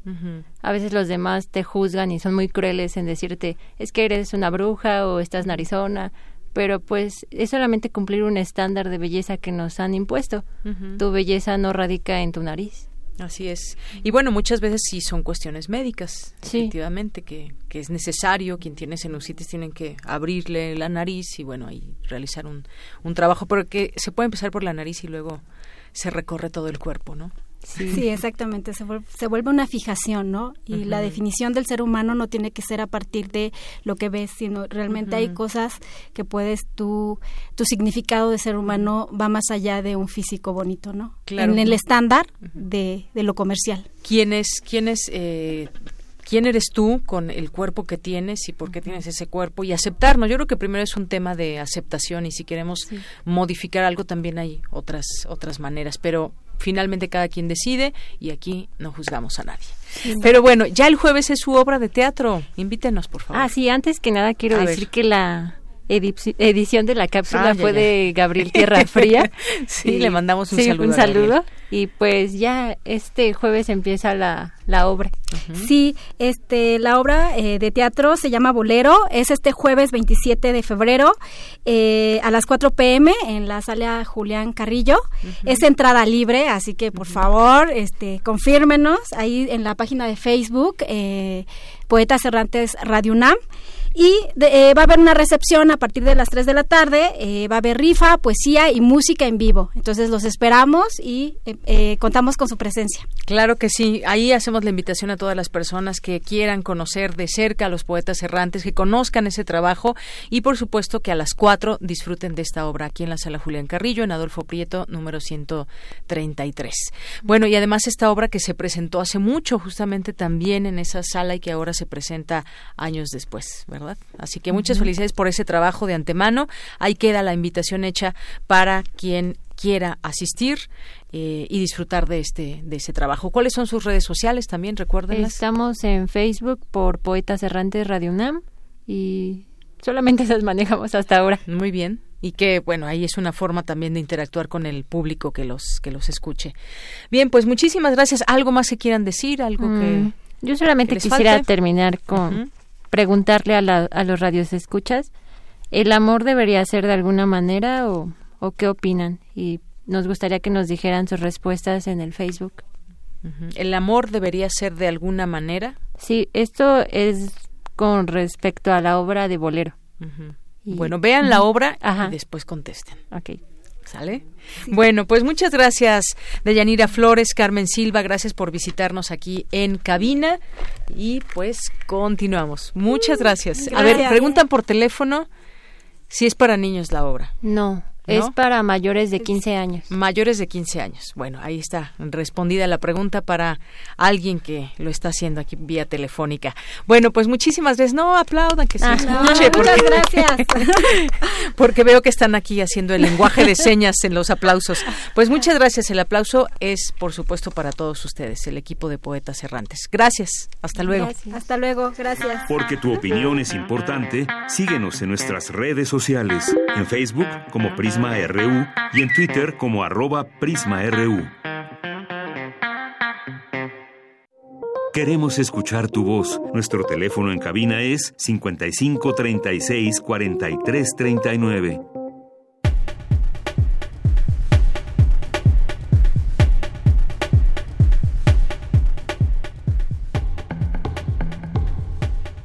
Bien, continuamos. Gracias por estar con nosotros y vámonos ahora a algunos algunos otros temas a nivel nacional. Ahora que viene, pues todo este planteamiento que sucede actualmente con las eh, el movimiento colectivos feministas, con lo que viene del 9 de marzo, 8 de marzo también una marcha Ciudad de México, Estado de México, algunos otros lugares que ya en su momento eh, daremos cuenta y es necesario, de verdad es necesario dar a conocer algunos de estos eh, casos, que son muchos, pero que son casos que han sobresalido en todo esto. Uno de ellos es el de María Elena, esta saxofonista que fue rociada con ácido pagados unas, eh, una persona por su expareja, le pagaron 30 mil pesos a este individuo para que le rociara ácido. Hay una entrevista que de verdad no se la pierden, no se la pierdan, está en la jornada, se publicó el día de ayer, donde pues da cuenta de lo, de la, eh, de lo terrible que ha sido este peregrinar,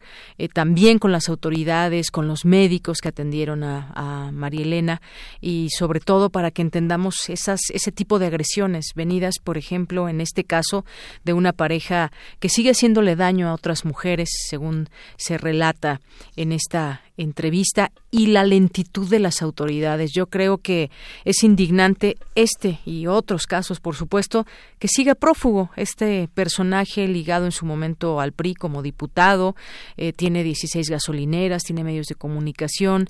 ¿Quién es esta persona? ¿Dónde se esconde? ¿Quién lo protege? Si no hay, si no se le detiene, pues no, no habrá justicia y creo que este caso ha sido muy sonado y que debemos atenderlo y seguir hablando de él para que no se no se olvide y que no sea uno más. Tijuana es uno de los peores estados para la mujer, se da a conocer el secretariado ejecutivo del Sistema Nacional de Seguridad Pública de un reporte en el cual se da a conocer las entidades con más mujeres asesinadas durante 2019. Tijuana, a pesar de, de quedar en segundo lugar, llamó la atención por los recientes 23 casos de feminicidio en lo que va del 2020, incluido el de Marbella Valdés, con un total de 239 casos, de los cuales solo 23 fueron tipificados como feminicidios en 2019, convirtiendo a la entidad fronteriza en una de las más letales, dejando, en primer lugar, a Colima. Hay otros otros casos también, el de Yunitsi Dayana, eh, era una joven de una joven soldado de 21 años de edad que resultó desaparecida luego de salir con su novio, un oficial de la Fuerza Aérea Mexicana, Kevin Alfredo, el pasado 25, 15 eh, de febrero. Yanitsi fue localizada con huellas de tortura, semidesnuda y degollada en la carretera Ixmiquilpan, el Cardonado en San Cristóbal Hidalgo. Eh, dos días después de su desaparición. Luego las autoridades detuvieron a Kevin Alfredo tras sobornar un oficial para que no investigara el caso. Finalmente está en la cárcel este, este eh, asesino. Eh, está el caso de Marbella Valdés Villarreal, de 20 años, desaparecida el 5 de febrero en Tijuana. Hallaron su cuerpo tres días después en un basurero clandestino, en un lote baldío, en una colonia popular de la refinería de, perdón, de la periferia, con signos de que fue abusada sexualmente, golpeada y ahorcada. El presunto responsable, un hombre de 40 años que conoció, la conoció en su trabajo, se decía ser su amigo y luego una madrugada la secuestró. Posteriormente la asesinó.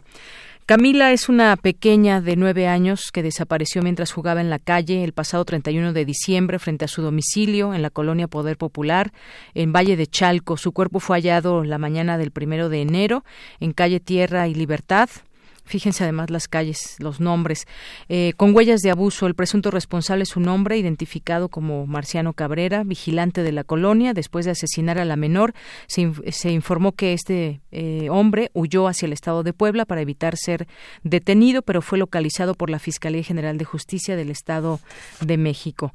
Bueno, pues parte de lo que de lo que sucede en este México, algunos casos muy recientes.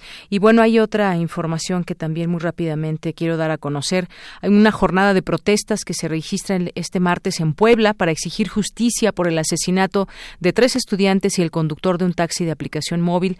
Estas movilizaciones se iniciaron afuera de la Facultad de Medicina de la Benemérita Universidad Autónoma de Puebla, donde se congregaron cientos de estudiantes en demanda de que el caso no quede impune y se castigue a los responsables. Posteriormente se trasladaron a la Casa Aguayo, sede del gobierno estatal y eh, pues el Senado de la República guardó un minuto de silencio en memoria de los estudiantes y exigió al gobierno del estado investigar los hechos. Bueno, pues este fue otro también eh, de los hechos que se registraron y sobre todo también este de mujeres que siguen siendo asesinadas.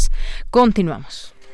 Porque tu opinión es importante, síguenos en nuestras redes sociales, en Facebook como Prisma RU y en Twitter como arroba PrismaRU.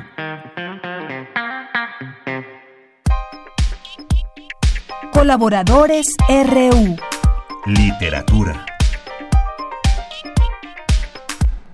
Continuamos, ya está en la línea telefónica, como todos los martes, esta sección a la orilla de la tarde y en la vía telefónica está el escritor y ensayista Alejandro Toledo. Alejandro, ¿cómo estás? Muy buenas tardes.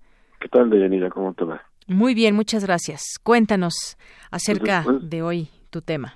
Después de estos golpes de, realidad con las, notas que has dicho, es difícil aislarse en la, en la poesía, pero este pero lo, algo lo intentaré Sigue siendo un refugio la poesía para muchas cosas, Alejandro. Sí, fíjate que me encontré hace unos días leyendo las obras reunidas de Julio Torri, un comentario que me llamó la atención. Dice, él no creo que a nada conduzca a comparar épocas literarias, de afirmar que el modernismo de Gutiérrez Nájera, José Juan Tablada, es superior o inferior a la lírica de hoy, con Octavio Paz, Novo, Villaurrutia, Gorostiza y demás. Y sigue, sigue Torres, dice, como viejo que soy, hombre al fin del siglo XIX o del XVIII, prefiero el modernismo finisecular, pero esta opinión mía es muy discutible. Es una, unos apuntes de, de Torri que me llamaron la atención porque este entre los grandes poetas que conocemos como Paz, como Villaurrutia o, o Gorostiza, él dice preferir a los al, modernismo finisecular.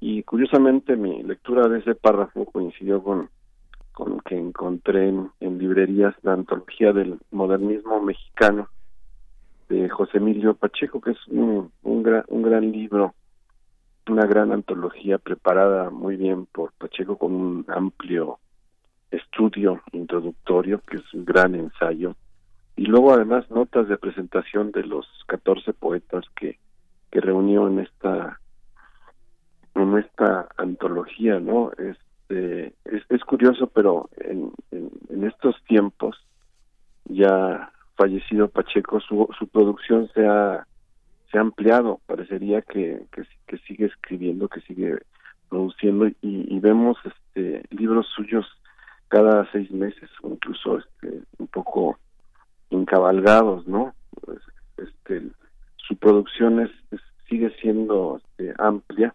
Quizá porque él era muy muy temeroso de, de, equivocarse. Entonces trataba de espaciar sus publicaciones para cuidarlas muy bien. Y a veces incluso se declaraba este digamos incompetente para poder este eh, revisar eh, por ejemplo sus, sus textos de inventario que, que ya circulan por ahí no quizá por eso mismo lo que ha optado la, editorial era es de pedir a otros escritores que revisen eh, la obra de Pacheco. En este caso, por ejemplo, de la antología del modernismo, David Huerta, Oscar de Pablo y Leopoldo Laurid, junto con José Ramón Ruiz Sánchez, hicieron una, una revisión y un cotejo de los de los poemas para, para evitar las, las erratas, ¿no? Y el, el, libro se publicó originalmente en, en la UNAM, en la Biblioteca del Estudiante Universitario, en el año de 70 me parece y este y ahora lo, lo, lo reedita revisado en una en una buena edición en una página amplia donde por ejemplo tienen este buen espacio de de, movimiento los, los, poemas visuales de José Juan de José Juan Tablada no pero este es de esos libros que sirven como para armar un, un curso. Ahí quien quisiera este, especializarse durante unos meses o, este hacer una inmersión en la poesía de finales del siglo XIX, comienzos del XX, tendría que tener como libro de texto este este volumen que tiene la, digamos la sabiduría y el conocimiento de José Emilio Pacheco, pero también su afán por ser sencillo y por eh, crear una buena herramienta de, de divulgación él dice que intenta ser a la vez riguroso e informativo, ¿no? Como para cumplir las dos eh, eh, eh, las dos partes, digamos, de una de una labor, no el rigor, pero también este darle la información a los a los legos, ¿no? A los que se están este, están llegando, digamos, a este espacio que es la, el, modernismo y la poesía modernista, ¿no? Hay, hay dos poemas que él destaca, uno es La Duquesa de Job de de Gutiérrez Nájera. Dice que es el primer poema que se escribe para una clase media urbana, porque además estos contextos son muy amplios. Es, toma el casi te cuenta la historia de México para llegar al siglo XIX, para sabe qué estaba pasando en la política, en la sociedad, cómo se cómo se movía la sociedad mexicana y, cómo influye esto en, los poetas eh, llamados modernistas, ¿no? Entonces, por ejemplo, La Duquesa de Job dice es el primer poema que se escribe para una clase media urbana. La protagonista no es esa, no es gran señora ni es la, criadita de pies nudosos, es la griseta, dice la modista. La moda es la aparición figurativa de la modernidad.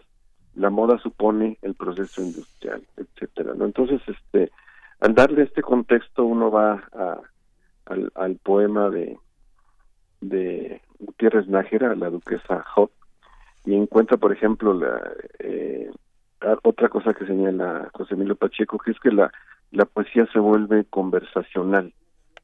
No es ya el, el, que está declamando, sino el que está eh, platicando con el amigo y le cuenta le cuenta una historia, ¿no? Ese poema en específico está dedicado, a Manuel Puja Yacal, que es un crítico que era muy muy severo y él hace un viaje a Europa, tiene una estancia larga en, Europa y cuando regresa a México eh, encuentra como mucha pobreza literaria en relación con lo que él había leído y percibido en, en, Europa, ¿no? Incluso crea una, una frase que sigue siendo en cierto modo vigente, que es de llamar a la sociedad literaria mexicana una sociedad de elogios mutuos.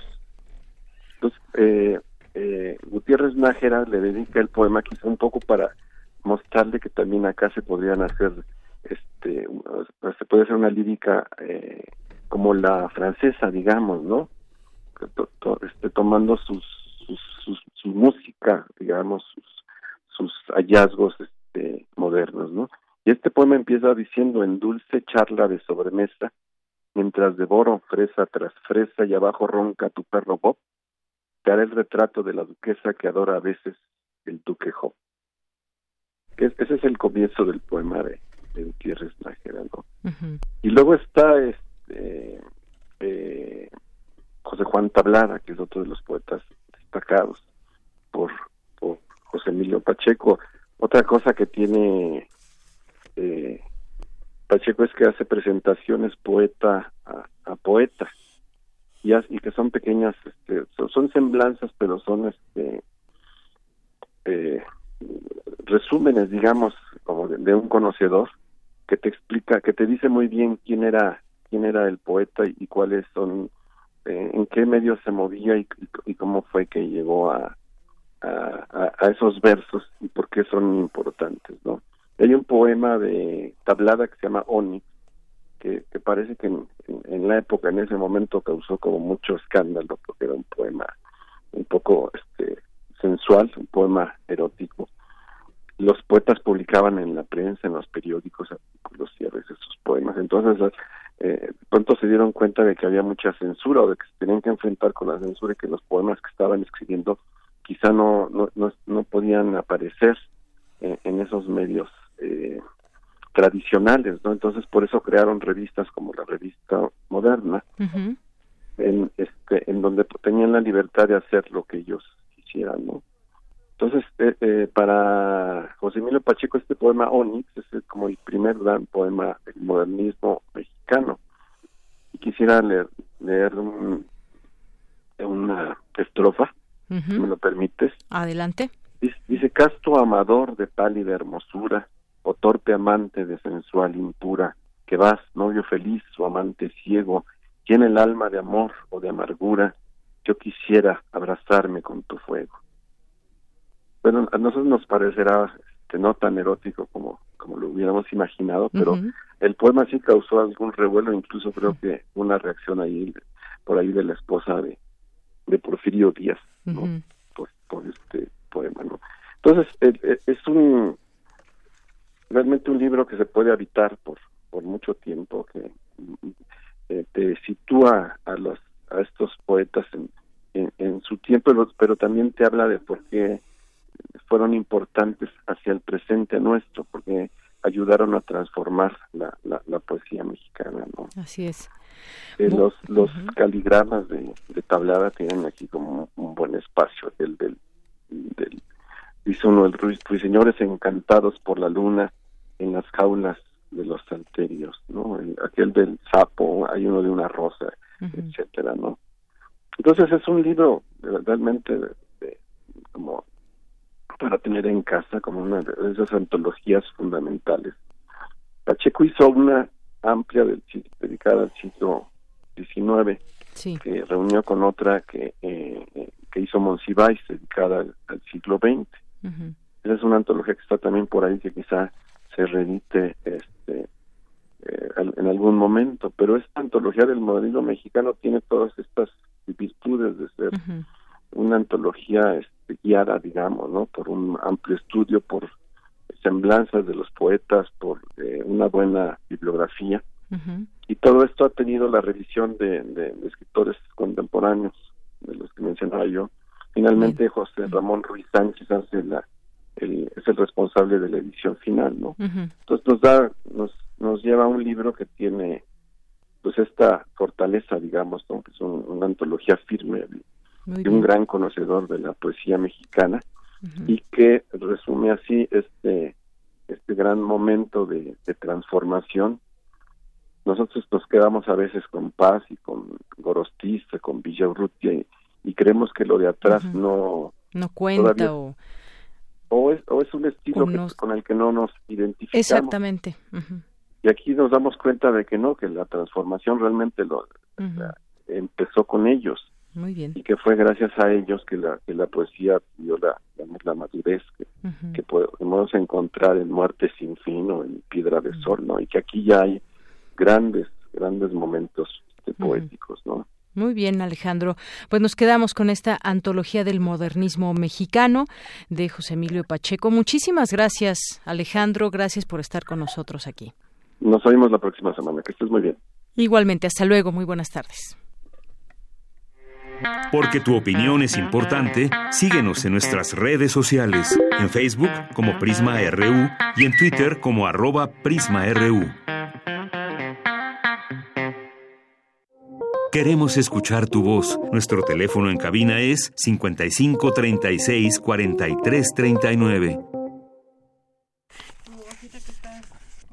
Ay, bueno, ya, ya estamos al aire, ya estamos al aire. Paola Velasco, muchas gracias por estar aquí con nosotros. Bienvenida. Bueno, déjenme decirles, Paola Velasco es subdirectora de vinculación de la Dirección General de Publicaciones y Fomento Editorial de la UNAM. Paola, ¿cómo estás? Muchas gracias. ¿Cómo están? Gracias por la invitación, por siempre tener este espacio para, para Libros UNAM. Claro que sí, y que ya hemos aquí platicado, fíjate, cada semana tuvimos la oportunidad de platicar con las prologuistas, en esta ocasión nos acompañas tú, lo cual nos da muchísimo gusto, para hablar de estos cinco libros de la colección de Vindictas.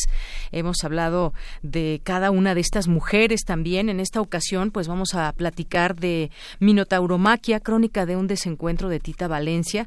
Mire, bueno, pues ya está, estoy por terminar el libro. Ah, qué bien. Pero pues ha sido, ha sido muy positivo el que se saque esta obra de distintas mujeres, que hayamos tenido esta posibilidad de reencontrarlas gracias a este, a este proyecto. Fíjate que es un proyecto bien bonito, muy interesante, eh, también por lo que uno piensa pues como editor, como promotor de la lectura, que el libro también responde al aire, a los tiempos, a las corrientes y que, y que es de veras un, un instrumento de comunicación, de transmisión de ideas. Y esta, esta voluntad con la que sacamos la colección de Vindictas de volver a traer a las mesas de los lectores, a la memoria de los lectores y al encuentro con nuevos lectores, obras que que sí fueron publicadas, porque es importante decirlo, que, que en su momento sí fueron publicadas, pero que nunca recibieron la atención que merecía y que en algunos casos, como en el particular del que, del que nos toca hablar hoy, pues que fueron incluso abiertamente censuradas. Por pues pues platicaremos las razones, en fin, pero abrir este esta colección que se ha convertido en la UNAM también en una pues en un en una verdadera, eh, incluso como motivo para otras actividades en la Coordinación de Cultura UNAM. Estamos también recuperando ahora, a partir de esta idea de Vindictas, a bailarinas, coreógrafas, eh, músicas, compositoras, eh, de pintoras, gente de todas las disciplinas, dramaturgas, que han colaborado a lo largo de la historia con textos importantes, con ideas, con propuestas, pero que no han tenido esa visibilidad eh, tan, tan clara. clara claro, por supuesto, ese, ese desarrollo que han hecho a través de sus trabajos, también un desarrollo cultural enorme. Hace eh, unos días pues se llevó a cabo este eh, esta celebración por parte de la UNAM, el resurgimiento de la literatura femenina, donde estuvo Tita Valencia, en donde pues se hicieron ahí algunas eh, actividades también y se habló de este proyecto justamente. Si te parece bien, vamos a hablar, vamos a hablar un poco de Minotauro Tauromaquia, que es justamente uno de los libros de los cinco que hemos estado aquí recomendando a nuestro auditorio acerca de su de su prosa, su obra personal, su, su trabajo también que enmarca. Este además muy interesante porque es autobiográfico. Y eso pues bueno es, eh, tiene tiene su dificultad y más cuando se habla de amor. Claro, sí, ese Quizá es un tema, bueno, además de que en la, literatura es uno de los temas que más eh, éxito o, difusión tiene, o simplemente que más recurrencia, incluso como autores, el amor es, es algo que no podemos dejar de lado nunca. Y este, como el título indica, pues es el, el libro, la historia, la crónica de un desamor de un desencuentro. Que bueno, esa es la otra cara de la moneda que también siempre es en términos tanto de, eh, introspección como de análisis personal para los escritores, las escritoras, como para el público, porque también se, los lectores se identifican, pues es un, es uno de los temas con más pues con más punch, con más interés. Todos, todos, todos hemos pasado por algún desencuentro, algún desamor, a todos nos han roto el corazón en algún momento. y lo interesante del libro de Tita Valencia también es el valor con el que ella se enfrenta a su propia emoción, a la emoción de, del otro, del amado. Claro, porque siempre hay el que ama y el amado. Sí. En esto, porque pues no puede ser Por igual. Supuesto, sí. y, son distintos momentos que se pasan, pero bueno. Y, eh, y sí, bueno, en esto que decimos siempre está el otro, ¿no? Es el, amado y el, el, que ama y el, y el amado, o, o, el que ama y la amada, pero en este caso, como en muchas otras historias también de la literatura, el amado no corresponde con la misma intensidad a la pasión, al anhelo del, del que ama. Exactamente. Y bueno, eh, en conjunto también podemos encontrar esta pues parodia de ese comportamiento de hombres y mujeres en el amor, con el amor, esta manera en que tiene de relatarlo, esa narrativa que de pronto incluso decía eh, Claudina. Domingo que para nosotras pues es como como que nos identificamos con, con estos lenguajes y todo y que, que puede costar trabajo a, a los Fíjate que es bien, eso es muy interesante en su prólogo, eh, en el prólogo que Claudina hace a a, esta novela de Tita Valencia, que yo creo que ya lo han hablado aquí con nuestras otras prologuistas, que eh, mencionan que no han, este, eh, que voy a hacer ese aparatito para allá, que yo creo que lo han mencionado, que eh, la idea también de esta, de esta colección era lograr que escritoras mayores, que escritoras algunas que pues sí, desafortunadamente ya murieron y pues la mayoría de nuestras autoras ya está en una edad muy avanzada, con enfermedades, con no con la salud plena que tuvieron cuando, cuando escribieron estos libros, se encontraran con jóvenes escritoras. Entonces lo que buscamos es que cada prologuista, en este caso Claudina Domingo, que ella escribe poesía, escribe narrativa, escribe ensayo, hiciera este prólogo a Minotauromaquia. Y lo que dices es muy interesante porque Claudina lo nota en su, en su prólogo. Dice, quizá la, la, lectura no sea fácil, quizá la lectura no sea sencilla. Y ella acota, para los lectores, no para las lectoras. Exactamente. es como a las mujeres este libro no va a representar ningún problema de, de comprensión. Para los hombres quizás sí. No sé si eso sea cierto o no, pero sí creo que el tono, de una cosa estoy convencida, que sí hay una, una forma de escritura, unos temas de escritura, una manera de escribir que un hombre no podría hacer, que solamente una mujer podría eh, decir o expresar de alguna, de alguna, de alguna forma lo que, lo que pone en, en palabras. Em, no, eso no quita, por supuesto, que lo que impere sea la calidad. Siempre lo que buscamos es la calidad ante todo. Y este, bueno, fue uno de los criterios para editar estos libros. La calidad ante todo y, bueno, después esto de recuperar las obras. Pero me voy a permitir, antes de que sigamos charlando, eh, leerte este fragmentito de esto que decías de, de, que para los hombres Lectores puede y lectoras, tan sencillo. Tan sencillo, que no es que no lo sea sencillo, pero sí tiene esta mirada muy femenina. Y es interesante también porque a lo largo de la historia de la literatura, las mujeres hemos sido vistas por los hombres. O sea, los hombres escriben sobre las mujeres desde la mirada masculina. Y esta es una, una apreciación de la mujer hacia el hombre, o sea, es el hombre visto desde la mujer. A ver. Dice, la, la casada es mi mujer, ríe a carcajadas el carnicero. Y tiene razón.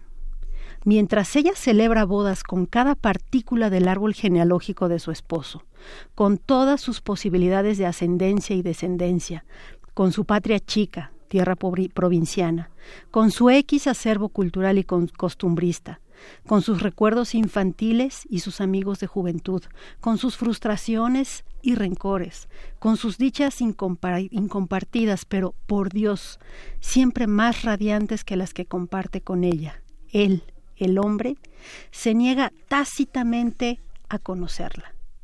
Desconfía de los fragmentos de espejo femenino que no le devuelven su propia imagen magnificada. Cela sus sueños y jamás celebra nupcias con el ser íntimo, secreto y autónomo de la mujer. Qué maravilla, ¿no?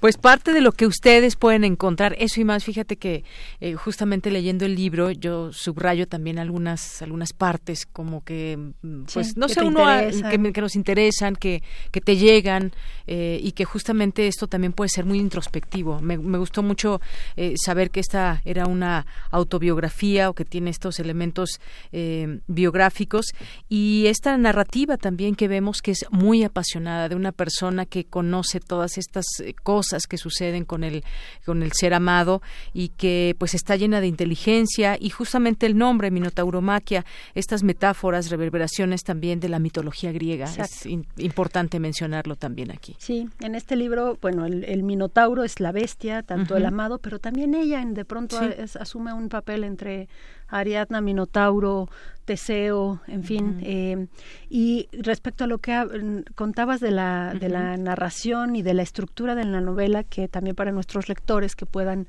acercarse a, estos libros, a esta colección completa, en este caso particular a Minotauro Maquia, que por cierto tenemos siempre a la venta en las librerías de libros UNAM. Sí, adquiéranlo, por favor. También en el Fondo de Cultura Económica, en la Gandhi, en algunas otras librerías. Bueno, eh, la estructura. La estructura es una obra muy lírica. Es, eh, sí, está como este, este ir del pensamiento, este fluir del pensamiento, eh, de imágenes, de poesía, y de pronto digo para también para que los lectores sepan un poco a lo que a lo que se van a enfrentar que no es no eso no quita la transparencia del libro la, la, comprensión que puedan tener cada uno de ellos pero que sí su estructura no es una novela común y corriente. ¿no? es una historia lineal, es una serie de fragmentos entre eh, ensayo, poesía, sí, esta parte que de pronto hasta parece cartas de autobiografías, que eso enriquece mucho la obra. Así es, descúbranla por favor y me quedo con esto que escribió también en el prólogo Claudina Domingo. Dice, Tita Valencia reflexiona acerca de las diferentes capas de las que está compuesto el amor entre una mujer y un hombre, ese amor que nos fue prestado de otras vidas, irreal, ya realizado, pero a la espera de encarnar. Muchas gracias Paola Velasco por estar con nosotros. Adquieran el libro, toda la colección de Vindictas. Muchas gracias por estar aquí. Muchas gracias a ustedes. Nos escuchamos mañana en punto de la una. Yo soy de Yanira Morana, a nombre de todo el equipo. Gracias, buenas tardes y buen provecho.